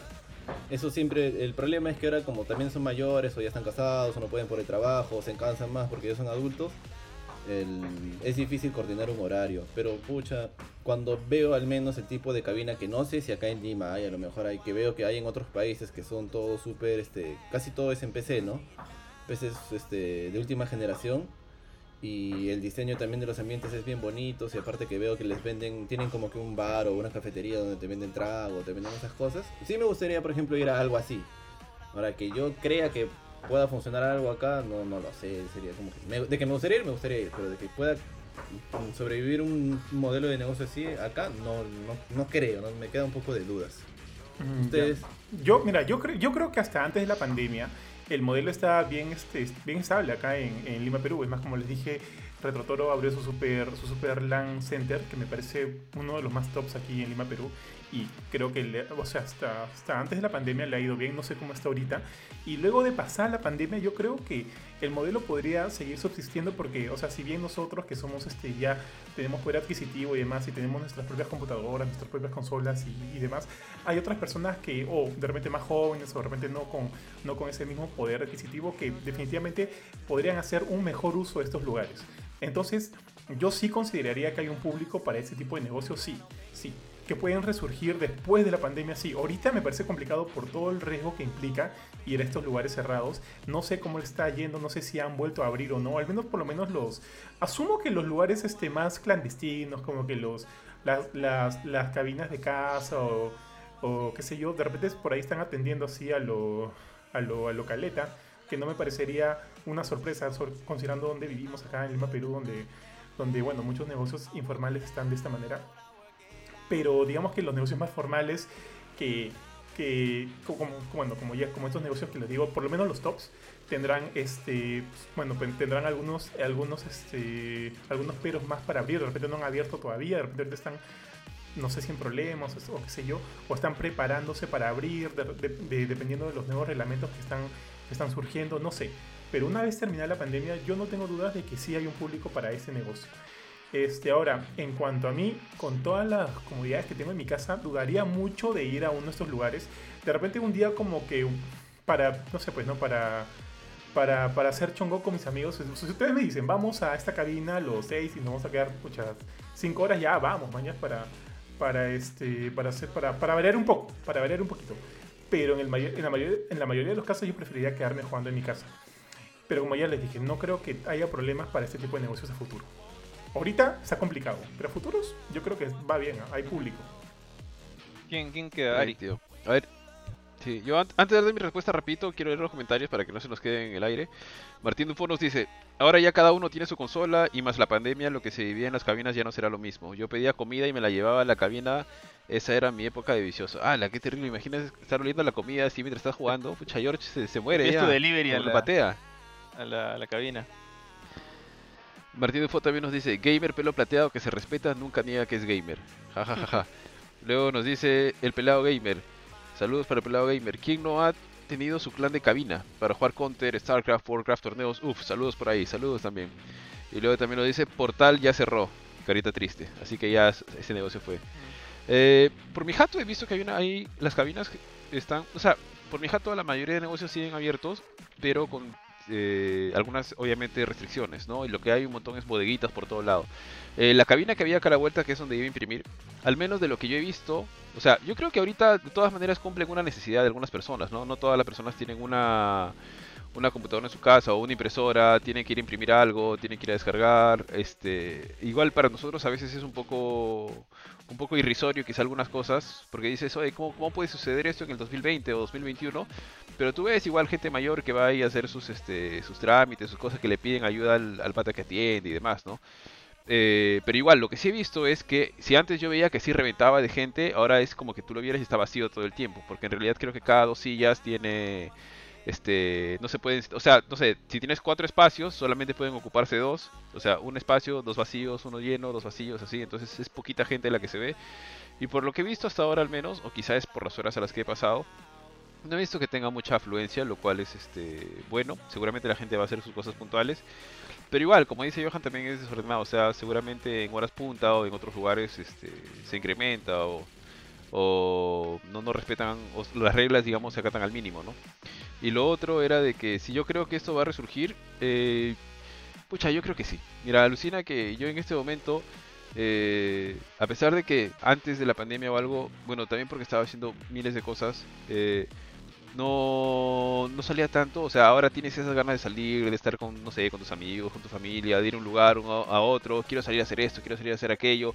Obviamente es difícil que me vaya a una cabina porque tengo todo, todas las facilidades en mi casa, pero como dice Johan, ¿no? si, un grupo de patas te dice, "Oye, vamos, sí, chévere, probablemente lo que más haría es hacer como que un LAN party en mi jato o en la jato de algún pata, ¿no? Pero yo creo que sí, porque hay como que esa, esa, esa necesidad, esa, esas ganas que tiene la, gente de salir, de hacer sus cosas, o hacer su vida, o regresar a, su vida normal, la que tenía antes, que está como que embalsada y eso en algún momento se va a soltar una vez que la situación se, se arregle. Que, que obvio, no creo que sea a corto plazo y tal vez tampoco sea al mediano, ¿no? Sino hasta que esté una, una cura comprobada, que, que venga este, constantemente, porque tú sabes que el bicho muta y tiene que haber una vacuna seguramente, hasta que esto sea tratable como una gripe o algo así, ¿no? O sea, todavía estamos a un tiempo de eso, pero yo creo que sí, hay, tiene su público, las ganas están ahí, así que yo supongo que eso sí va a resurgir, ¿no? A ver quién sobrevive, la cosa es que sobrevivan también, ¿no? Porque nadie puede sostener un negocio de esos en este momento. Pero iba a decir. Y que sobre- y- No, Dale, dale, Jorge, este, dale, dale. ter- Termina tu la idea, porque iba a hacer una, pregunta más para allá, para avanzar. iba, a ser, iba, iba a ser una joda, tío. No, iba a decir, nomás, dale. este, justamente con este tema de, incluso cuando termina la pandemia, incluso si es que, digamos, la vacuna es exitosa, todos estamos vacunados, todo chévere, eh, yo creo que va a quedar un poco en la cabeza de la gente el no andar tan juntos, o sea, salvo obviamente la, gente que no se aguanta por ir a su discoteca, y creo que, creo que hay una diferencia ahí entre el, digamos, la, la gente que le gusta jugar videojuegos por jugar videojuegos y compartir su gusto con otra persona que le guste lo mismo, que la gente que le gusta estar con otra gente por el simple hecho de estar con otra gente. Entonces, sabiendo que está la opción de jugar desde tu casa o, eh, bueno, jugar en la casa de un pata y no un local público que mucha gente ha estado entrando y saliendo, entrando y saliendo, no, no, piensan que eso de repente va a afectar un poco a la clientela y va como que un, un usuario de, de cabinas va a pensar, va a pensársela dos veces antes de decir, oye, ¿sabes qué? Mejor me espero unos cuantos meses a entrar a este local y juego desde mi casa o invito a mis patas a mi casa y este post pandemia, ¿no? Y eso eventualmente les haga daño a sus locales, que se dan cuenta que, oye, el público no está regresando tan rápido. Y creo que es lo, lo mismo que va a pasar con los cines. Con los restaurantes no creo, creo que los restaurantes, discotecas, los restaurantes porque dan una experiencia que no puedes tener afuera de tu casa. A salvo que el delivery te llegue la comida fresquita. Y este y bueno, en el caso de las discotecas, yo no entiendo muy bien ese gusto, pero supongo que es parte del tema de estar con un montón de gente bailando, saltando, no sé. Entonces, creo que el cine y las cabinas van a sufrir de algo similar con, con este, este post-stress disorder, por así decirlo. De, oye, quiero ir, pero mejor no, porque acaba de terminar esta cosa horrible que nos tuvo encerrados por años. No, no sé si piensan que puede pasar algo así. Pucha, yo creo que sí, pero que, o sea, va a ser lenta, la pero en un inicio, y luego se va a soltar una vez que, digamos, eh, la gente se empieza a sentir más confiada y demás, ¿no? Y yo hubiera pensado que no, pero si tú sales a la calle, pucha, hay gente que hace su vida normal. Eh, no sé, los chicos andan en, bicicleta, se juntan, van a jugar pelota, cosas que no están prohibidas, cosas que la lógica te dice que no. O sea, pucha, ves de todo en la calle realmente cuando, cuando sales por ahí. Entonces dices, Inclusive hay lugares por donde pasas y tú dices, pucha, acá nunca llegó el, la pandemia, nunca ha pasado el coronavirus por acá y demás, ¿no? Entonces, si, si la situación, y obviamente inclusive seguramente nosotros este, hemos relajado un poco el- los cuidados que teníamos desde un inicio hasta ahora, yo soy bastante cuidadoso, pero soy consciente de que al inicio era tal vez un poco más paranoico en el sentido, ¿no? Cuando, cuando había menos información. Pero igual es como que algo que es un miedo que yo creo que en el tiempo se va a perder y que eventualmente podría llegar a ser este igual o superior a los niveles anteriores de, de uso, los cines, los restaurantes, las cabinas y demás, ¿no? Pero como te digo, no es, no es algo tan rápido que va a suceder, no va a demorar, va a tomar su tiempito todavía, porque sí efectivamente va a haber un poco más de miedo, ¿no? ¿No? Que la cosa se estabilice, que ya no hayan problemas, que ya no sepamos de que hay este, que no haya más muertes, no sé, depende, pero pucha, Sí, eso está sí. por verse ahí, ¿no? Ahí también, solo para sumar que cuando todo esto se acabe, pues va a venir una época de bomba, tío. va a venir la época de la, de la fiesta eterna. Cuando todo De se Sodoma. termine. Así que Sodoma y Claro, Gomorra. De la gente que quiere recuperar Eh, el tiempo perdido. derroche que no económico. se. Todo se va a ir Ojalá- de ahí. Entonces, Ojalá no pase eso porque ahí es, Ojalá que sea post. que ahí es tercera ola, cuarta Sí, ola. Y, Claro. sí, ojalá. No, no, o sea, cuando ya eso esté Ahí, así nos visita el ángel, ya, nos completamente... el ángel 1.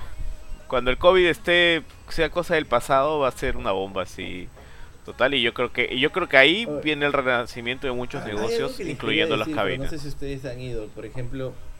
A mí sí me gusta la, la discoteca, no es que sea alguien jueguero y todo, pero me- a mí, así como me gusta jugar videojuegos y me encantan y la paso bien, también la paso bien yéndome a tomar a un bar o a una discoteca. Y tengo un recuerdo bien paja, no sé si ustedes conocen Hell, ¿ya? Sí, Que yo la primera vez que fui a Hell, o sea, iba a chupar y todo, hasta que descubrí que en el fondo había una, había una máquina de Super Nintendo. Y me acuerdo que cuando lo descubrí estaban jugando motorratones, ¿no?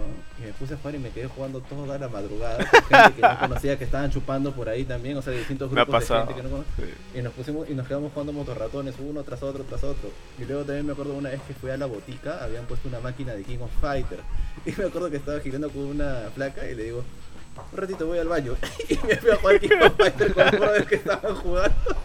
Tío, la, la botica ya cerró ya. Eres la peor cita del mundo, por, bro. por acá, La botica Pero- quebró. La botica quebró. Pero volví, tío. volví. Sí, la volví botica quebró. por mi 10 jato que está a unas cuantas cuadras del Open Plaza de Angamos con Tomás Marzano, eh, al costado del Open Plaza que es tremenda bestia, pues no, que, que ocupa más- una cuadra y pico, al costado hay un chifa pollería, que ahorita so- creo que solamente te atiende con, con delivery para llevar. Pero antes obviamente era un lugar relativamente grande. Y nunca entré, nunca fui porque, o sea, no soy muy fan del pollo a la brasa ni del chifa, entonces nunca como que me llamó la atención entrar. Pero, pero cuando, cuando pasaba cerca de ahí para ir al, al Open Plaza a hacer mis compras, eh, de, del- de la semana, del mes, veía por la ventana que tenían un arcade de Cruising USA y un arcade de Tekken Tag 1. Y digamos, si alguna vez hubiera entrado, ahorita ya no están, ya los han quitado, supongo que es como que pandemia, ¿para qué guardamos estas cosas? Los mandamos a la bodega o de repente los habrán vendido. Pero era como que si alguna vez entrara, entraba ese chifa no iba a ser para la comida. Iba a ser para jugar esas cosas eh, en arcade. Porque tenían la maquinaza ahí, pues, ¿no? Co- Cosa que no había visto desde la universidad. Era, era una cosa que ¿Qué, qué hacen en un chifa estas dos máquinas? O sea, antes estaban en zonas de arcade que ya no existen, ¿no? O, o- ¿no? ¿Queda algún arcade grande en Lima? Sin contar con Park, pero creo que ese ya es como todo un negocio, una cadena. Que conozco por ahí. El único que recuerdo, que no es tan grande, tampoco es chiquitito, es uno que está en el Parque Kennedy, o bueno, estaba en el Parque Kennedy Pump, hace algunos años. Por eso se llama. Que tenía, sí, creo que sí. El que tenía el, Sí. do- Sí, dos, máquinas sí, de sí. dance y como cuatro máquinas de peleas y por ahí dos, tres maquinitas más de algún juego Ese musical. estaba nada vivo hasta hace poco. Bueno, poco es porque hace tiempo que no voy al Rey Kennedy, así que no sé si seguirá vivo. Claro, pero es, es chiquitito, no Yo es un arcade grande. ¿eh? chiquito. Yo recuerdo el, el, el, el del Arcomar, pero también yo no voy desde que inició la pandemia. Es más, he ido pocas veces porque vivo en La Molina, vivo lejísimos y no es como que el, el point.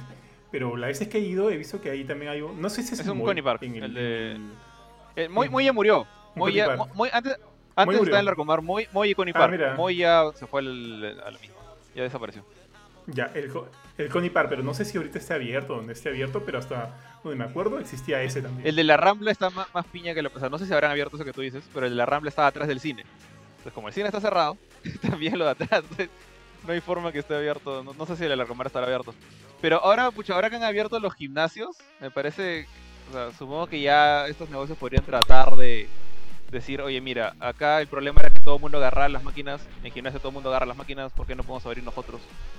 No digo que sea una buena idea, pero no me extrañaría que por ahí traten de apelar ya. Oiga, ¿usted- ¿ustedes recuerdan algún arcade grande aquí en Lima? Justo estaba haciendo memoria y el único que yo recuerdo, y en realidad tal vez es, me engaña la memoria, ¿eh? Pero ustedes han ido a Daytona Park cuando en los noventas, cuando existió. Daytona. Sí, fue. Tú cuando entrabas a Daytona, tú entrabas, no, no me acuerdo cómo era la parte inicial, Era un arcade. pero creo que en la parte principal, sí, era un arcade, era un arcade grandazo, Tenías que ¿o no? pasar, o sea, era como una sala, como digamos un food court de, imagínate el court de la Rambla, lleno de máquinas de arcade, tú tenías que pasar por en medio para pasar pues al, al Laser Quest, a, a los, a los Claro, carritos. pero era grandazo, o sea, tenía un montón de máquinas. Sí. No estamos hablando de 5 o 10 máquinas, tenían probablemente 20, 30 Sí, máquinas. Era, tenía casi tantas, no, fácil tenía más máquinas que el Happy Land, ¿ah? que del Jockey. Me acuerdo que tenían la, la máquina de Killer Instinct 1, tenían Soul Edge, tenían este un juego de carreras no igual. Tenían la de X-Men, esta de X-Men de arcade. No sé si alguno de ustedes jugó el port que se- La de 4. El de. Sí, el, el que tenía tres pantallas. El que era, que era esta cosa grande para cuatro personas, sí. Y no me acuerdo qué más, pero era Ah. grande. Oye, sa- ¿sabes dónde he visto un... Bueno, o sea, no es un arcade, pero es un lugar a donde sí quisiera ir. Bueno, ahorita no se puede, pero pucha, cuando se vaya esto sí me gustaría ir. Es a Chuck E. Cheese's. Ah, yo sí llegué a ir. No sé, yo, yo no he ido a ninguno. ¿Sí? Está en el. ¿A, a, a cuál ha sido, a cuál ha sido No me yo? acuerdo si fue. No me acuerdo si fue. Si era en Megaplaza o Plaza Norte, pero uno de esos dos, ah, ahí fue. No, Plaza Norte debe ser, sí. ok. Porque Chuck E. Cuando llega a Perú está en Arequipa y de ahí lo ponen en, en- creo que en Plaza Norte y luego han hecho uno en el Callao. Pero cuando yo he visto uno, antes de que funcione, bueno, este, al- algo rapidito, yo trabajo este, en la chamba donde yo, yo trabajo, hacemos locales comerciales y le estaban haciendo un local a Chucky's. Y llegaron las máquinas. O sea, básicamente el negocio de Chucky's es las máquinas y de, de- de chiripa te vendo pizza, ¿ya? Pero el, llegaron las máquinas Brother, y las máquinas que tenía, yo quería jugarlas, o sea, quería agarrar y dije, ¿cuándo van a montar esto? ¿Cuándo van a abrir? Oye, no te estoy mintiendo, tenían una máquina de Halo, tenían una máquina de Mario Kart, pero a todo dar, o sea, buenas, buenas. Y tenían un montón de jueguitos que eran así, este, como que interactivos, no, eran solamente pantallas, sino de golpear y mover. Por ejemplo, así, tipo de Kung Fu Panda, que era como que este tronco donde vas golpeando y te iba marcando como que los tambores. Tenía un montón de juegos mostrazos, monstruos, monstruos, monstruos. Este, pucha, lamentablemente ahorita ya no se puede hacer, pero me encantaría, me encantaría darme un salto en el momento que haya, porque era, era bastante, se veía decente. O sea, no era un arcade, pero era muy decente. Era un lugar donde tú podrías ir y divertirte con tu chivolo, con tu sobrino, con quien quieras. Y solamente para sumar a ello, en este centro comercial de Santanita, este lo estaban haciendo, este es el Chuck E. De Santanita, el que te hablo. Estaba Chuck E. Acá y al costado había, no sé si es un Connie o cuál es el, el Connie es el de el comercio creo, ¿no? Y el de Real Plaza se llama, ¿cómo se llama el de Real Plaza? El Happy, Happyland, ¿no? Ok. Ya, el de Real Plaza es Happy y el, y el Connie creo que es del comercio, el grupo del comercio. Y al costado le habían metido un Connie que tiene un nombre así raro. Este, Connie, por ponerte un nombre, ¿ah? Connie Ultimate. Que creo que solamente Ah, existe en Plaza San Miguel o había en Plaza San Miguel. Cholo, el Connie Park ya se había saltado todos los juegos de, de video y eso, y eran experiencias este, físicas. O sea, ponte, en el de Plaza San Miguel era así como que una, estru- una estructura grandaza, tremenda, donde la gente trepaba y tenía que ir este colgado con, con arnés para que los chibolos no se caigan. No son estos tipos, este, no, me acuerdo cómo se llaman estos que, que trepas solamente de abajo para arriba. Estos eran como que estructuras metálicas donde caminas por los costados, así, y tú vas colgado con un arnés. Inclusive este Connie que te dio el de Santanita, es como que el local está acá, y el, el juego era como que una cosa donde tú vas enganchado, y el juego se salía del local, se salía del local y daba una vuelta como que a una, este a una parte superior como que del centro comercial, chiquita, ¿no? Pero salía, te movía y luego como que regresabas. O sea, ya estaban como que evolucionando, estaban pasando ya de estas este, solamente eh, maquinitas de arcade o, jueguitos, que también seguramente para los más chibolitos están, pero eran este, experiencias mucho más chéveres, ¿no? Pero ponte, esos, este, no sé si algún- ustedes recuerdan algún arcade grande aquí en, en Lima, aparte del Daytona. Ah, o sea, yo me acuerdo, pero solamente fui un, par de veces en mi vida al, Bam Bam, pero pucha, yo estaba en primaria, pues, o sea, mis recuerdos son súper borrosos. Recuerdo que estaba todo, era todo oscuro, recuerdo haber jugado Tortugas Ninja 2, o sea, la versión de arcade de Tortugas Ninja 2, y también este, un juego de Avengers se llamaba, eh, ya no me acuerdo, algo con, con Super Hero Strike o Strike Mission, no me acuerdo. Eh, y nada más. Pero sí, sé que conozco de gente mayor que yo que me habla pues, de, de las maravillas que era ese lugar, que era como que el arcade de Lima, bueno, Miraflores. Eh, ahorita creo que pasó a ser un casino y ahora ya murió. Pero este. Eso nomás. Ese y el Daytona que tú dijiste. Sí. Era chévere, era chévere. Bueno, eh, a ver chicos, ya, ya hemos hablado bastante, creo que más de dos horas. Yo pensé que este tema iba a durar menos. Eh, así que, como ya para, para cerrar, ¿quieren mencionar unos últimos comentarios o pasamos a la despedida? ¿Qué, qué piensan? Sí, vete, sí. vamos a la ¿Hay comentarios, este, Ari? Y ya sé hambre. Ya, ya fue. Sí, de- el último que había leído era de Pelado Gamer. No, solamente uno más de Alberto Pantaleón, que nos manda saludos. Saludos, Alberto, un gusto tenerte por acá nuevamente. Y ya, Chévere. esos son todos. No tengo más Entonces, este, a ver, uno por uno para despedirse, Ari. Bueno, chicos, ha sido un gustazo tenerlos hoy día. Ha sido un tema bastante simpático. Me he divertido un montón. Siempre es acá eh, recordar algunas cosas este, pasadas. Igual muchos de nosotros ha sido pues parte de nuestro crecimiento. Hemos conocido muchos de esos lugares. Y brutal, no se olviden de seguirnos en el Facebook, estar atentos a la página web. Tenemos novedades, siempre vienen las noticias. Chequen lo último que ha salido de Resident Evil. Chequen la- los streams que venimos haciendo, los reviews que se vienen que están en camino. Y esta semana tenemos nuevamente a la filme. Eh, no sé si ya tenemos el tema definido. Y el Gamecore Podcast de la semana que ya veremos también el temita que nos espera. Así que síganos en las redes y ahí nos estamos viendo. Por mi parte, un gusto teneros hoy día. Johan. Igualmente, nada, muchas gracias a todos por acompañarnos. Este, creo que es muy paja recordar todo ese tema de la cultura de las cabinas, de, de la, de la cultura de, del alquiler de videojuegos, que si bien no, no creo que se haya perdido, sino ha ido evolucionando y nosotros, digamos que ya no somos como que el público que va constantemente, hemos visto que de todas maneras ha seguido de alguna manera. Ahorita obviamente bajo, eh, mediante un parón del- de la pandemia la cosa está medio complicada, pero bueno, es, es un negocio que esperemos que siga porque lo sigo insistiendo, creo que aún hay bastante público para ellos. Eh, nada, igualmente gracias, gracias a todos por acompañarnos. El tema me ha gustado mucho, se ha extendido bastante, creo que ha estado bastante entretenido, bastante interesante. Me ha reído con muchas de las experiencias, sobre todo con la de Ari en Cusco, me parece un mate de risa. Este, y nada, este, ya tenemos el día de ayer, hay un a la filme de WandaVision, si quieren revísenlo, está en nuestro Facebook, también está en YouTube. Tenemos el, el, el, el análisis del tráiler de Resident Evil Village que se presentó también durante esta semana, juego del cual yo estoy muy muy hypeado y quiero jugarlo. Eh, y obviamente este, hoy día en la noche, a las 7 de la noche tenemos Versus el juego, ¿cuál va a ser? King of Fighters 14 Ultimate Edition. Vamos a jugar con un invitado, así que estén ahí atentos a las 7 de la noche. Y mañana, mañana solo hay streams, así que igual siempre estén atentos a lo que vayamos sacando todos los días. Un abrazo chicos, cuídense mucho, chau chau. Muchas gracias gente por habernos acompañado. Ya nos estamos viendo pronto en otro programa del Game por Podcast o en A la Filme o en alguna de todas nuestras transmisiones. Y no olviden gente que si desean que conversemos sobre algún tema en especial, lo pueden dejar en sus comentarios. Chao. Bueno, gente, gracias por acompañarnos en esta mañana anécdotas. Creo que todos nos hemos reído bastante y hemos recordado esos buenos tiempos de las cabinas. Bueno, no olviden de seguirnos y estén atentos para más contenido. Hasta luego. Bueno, por mi lado, eh, también me despido. Ya creo que todos han dicho lo, que viene menos pronto esta semana con uno de la filme, el, nuevo podcast obviamente el otro el sábado que viene y como dijo Johan, no se olviden, hoy día a las 7 eh, va a haber un versus de King of Fighters 14, justamente un- uno de estos juegos que, muchos de nosotros empezó a jugar en arcades. Eh, bueno, yo lo voy a jugar en Play 5, eh, no sé. Ah, bueno, para esto, el juego es de Play 4, así que también lo pueden jugar en Play 4, no hay ningún problema con eso. Y ya, ya van a descubrir quién es nuestro invitado de, de esta ocasión. Sin más que agregar, nos vemos otra semana con otro tema. Si por como dice ahí este Ari, que si tienen algún tema que les interesa conversar, por ahí déjenlo en los comentarios. Sin más, eh, me despido también. Así que hasta una próxima ocasión. Chao. Chao. Chao chicos, chao chao. Chao.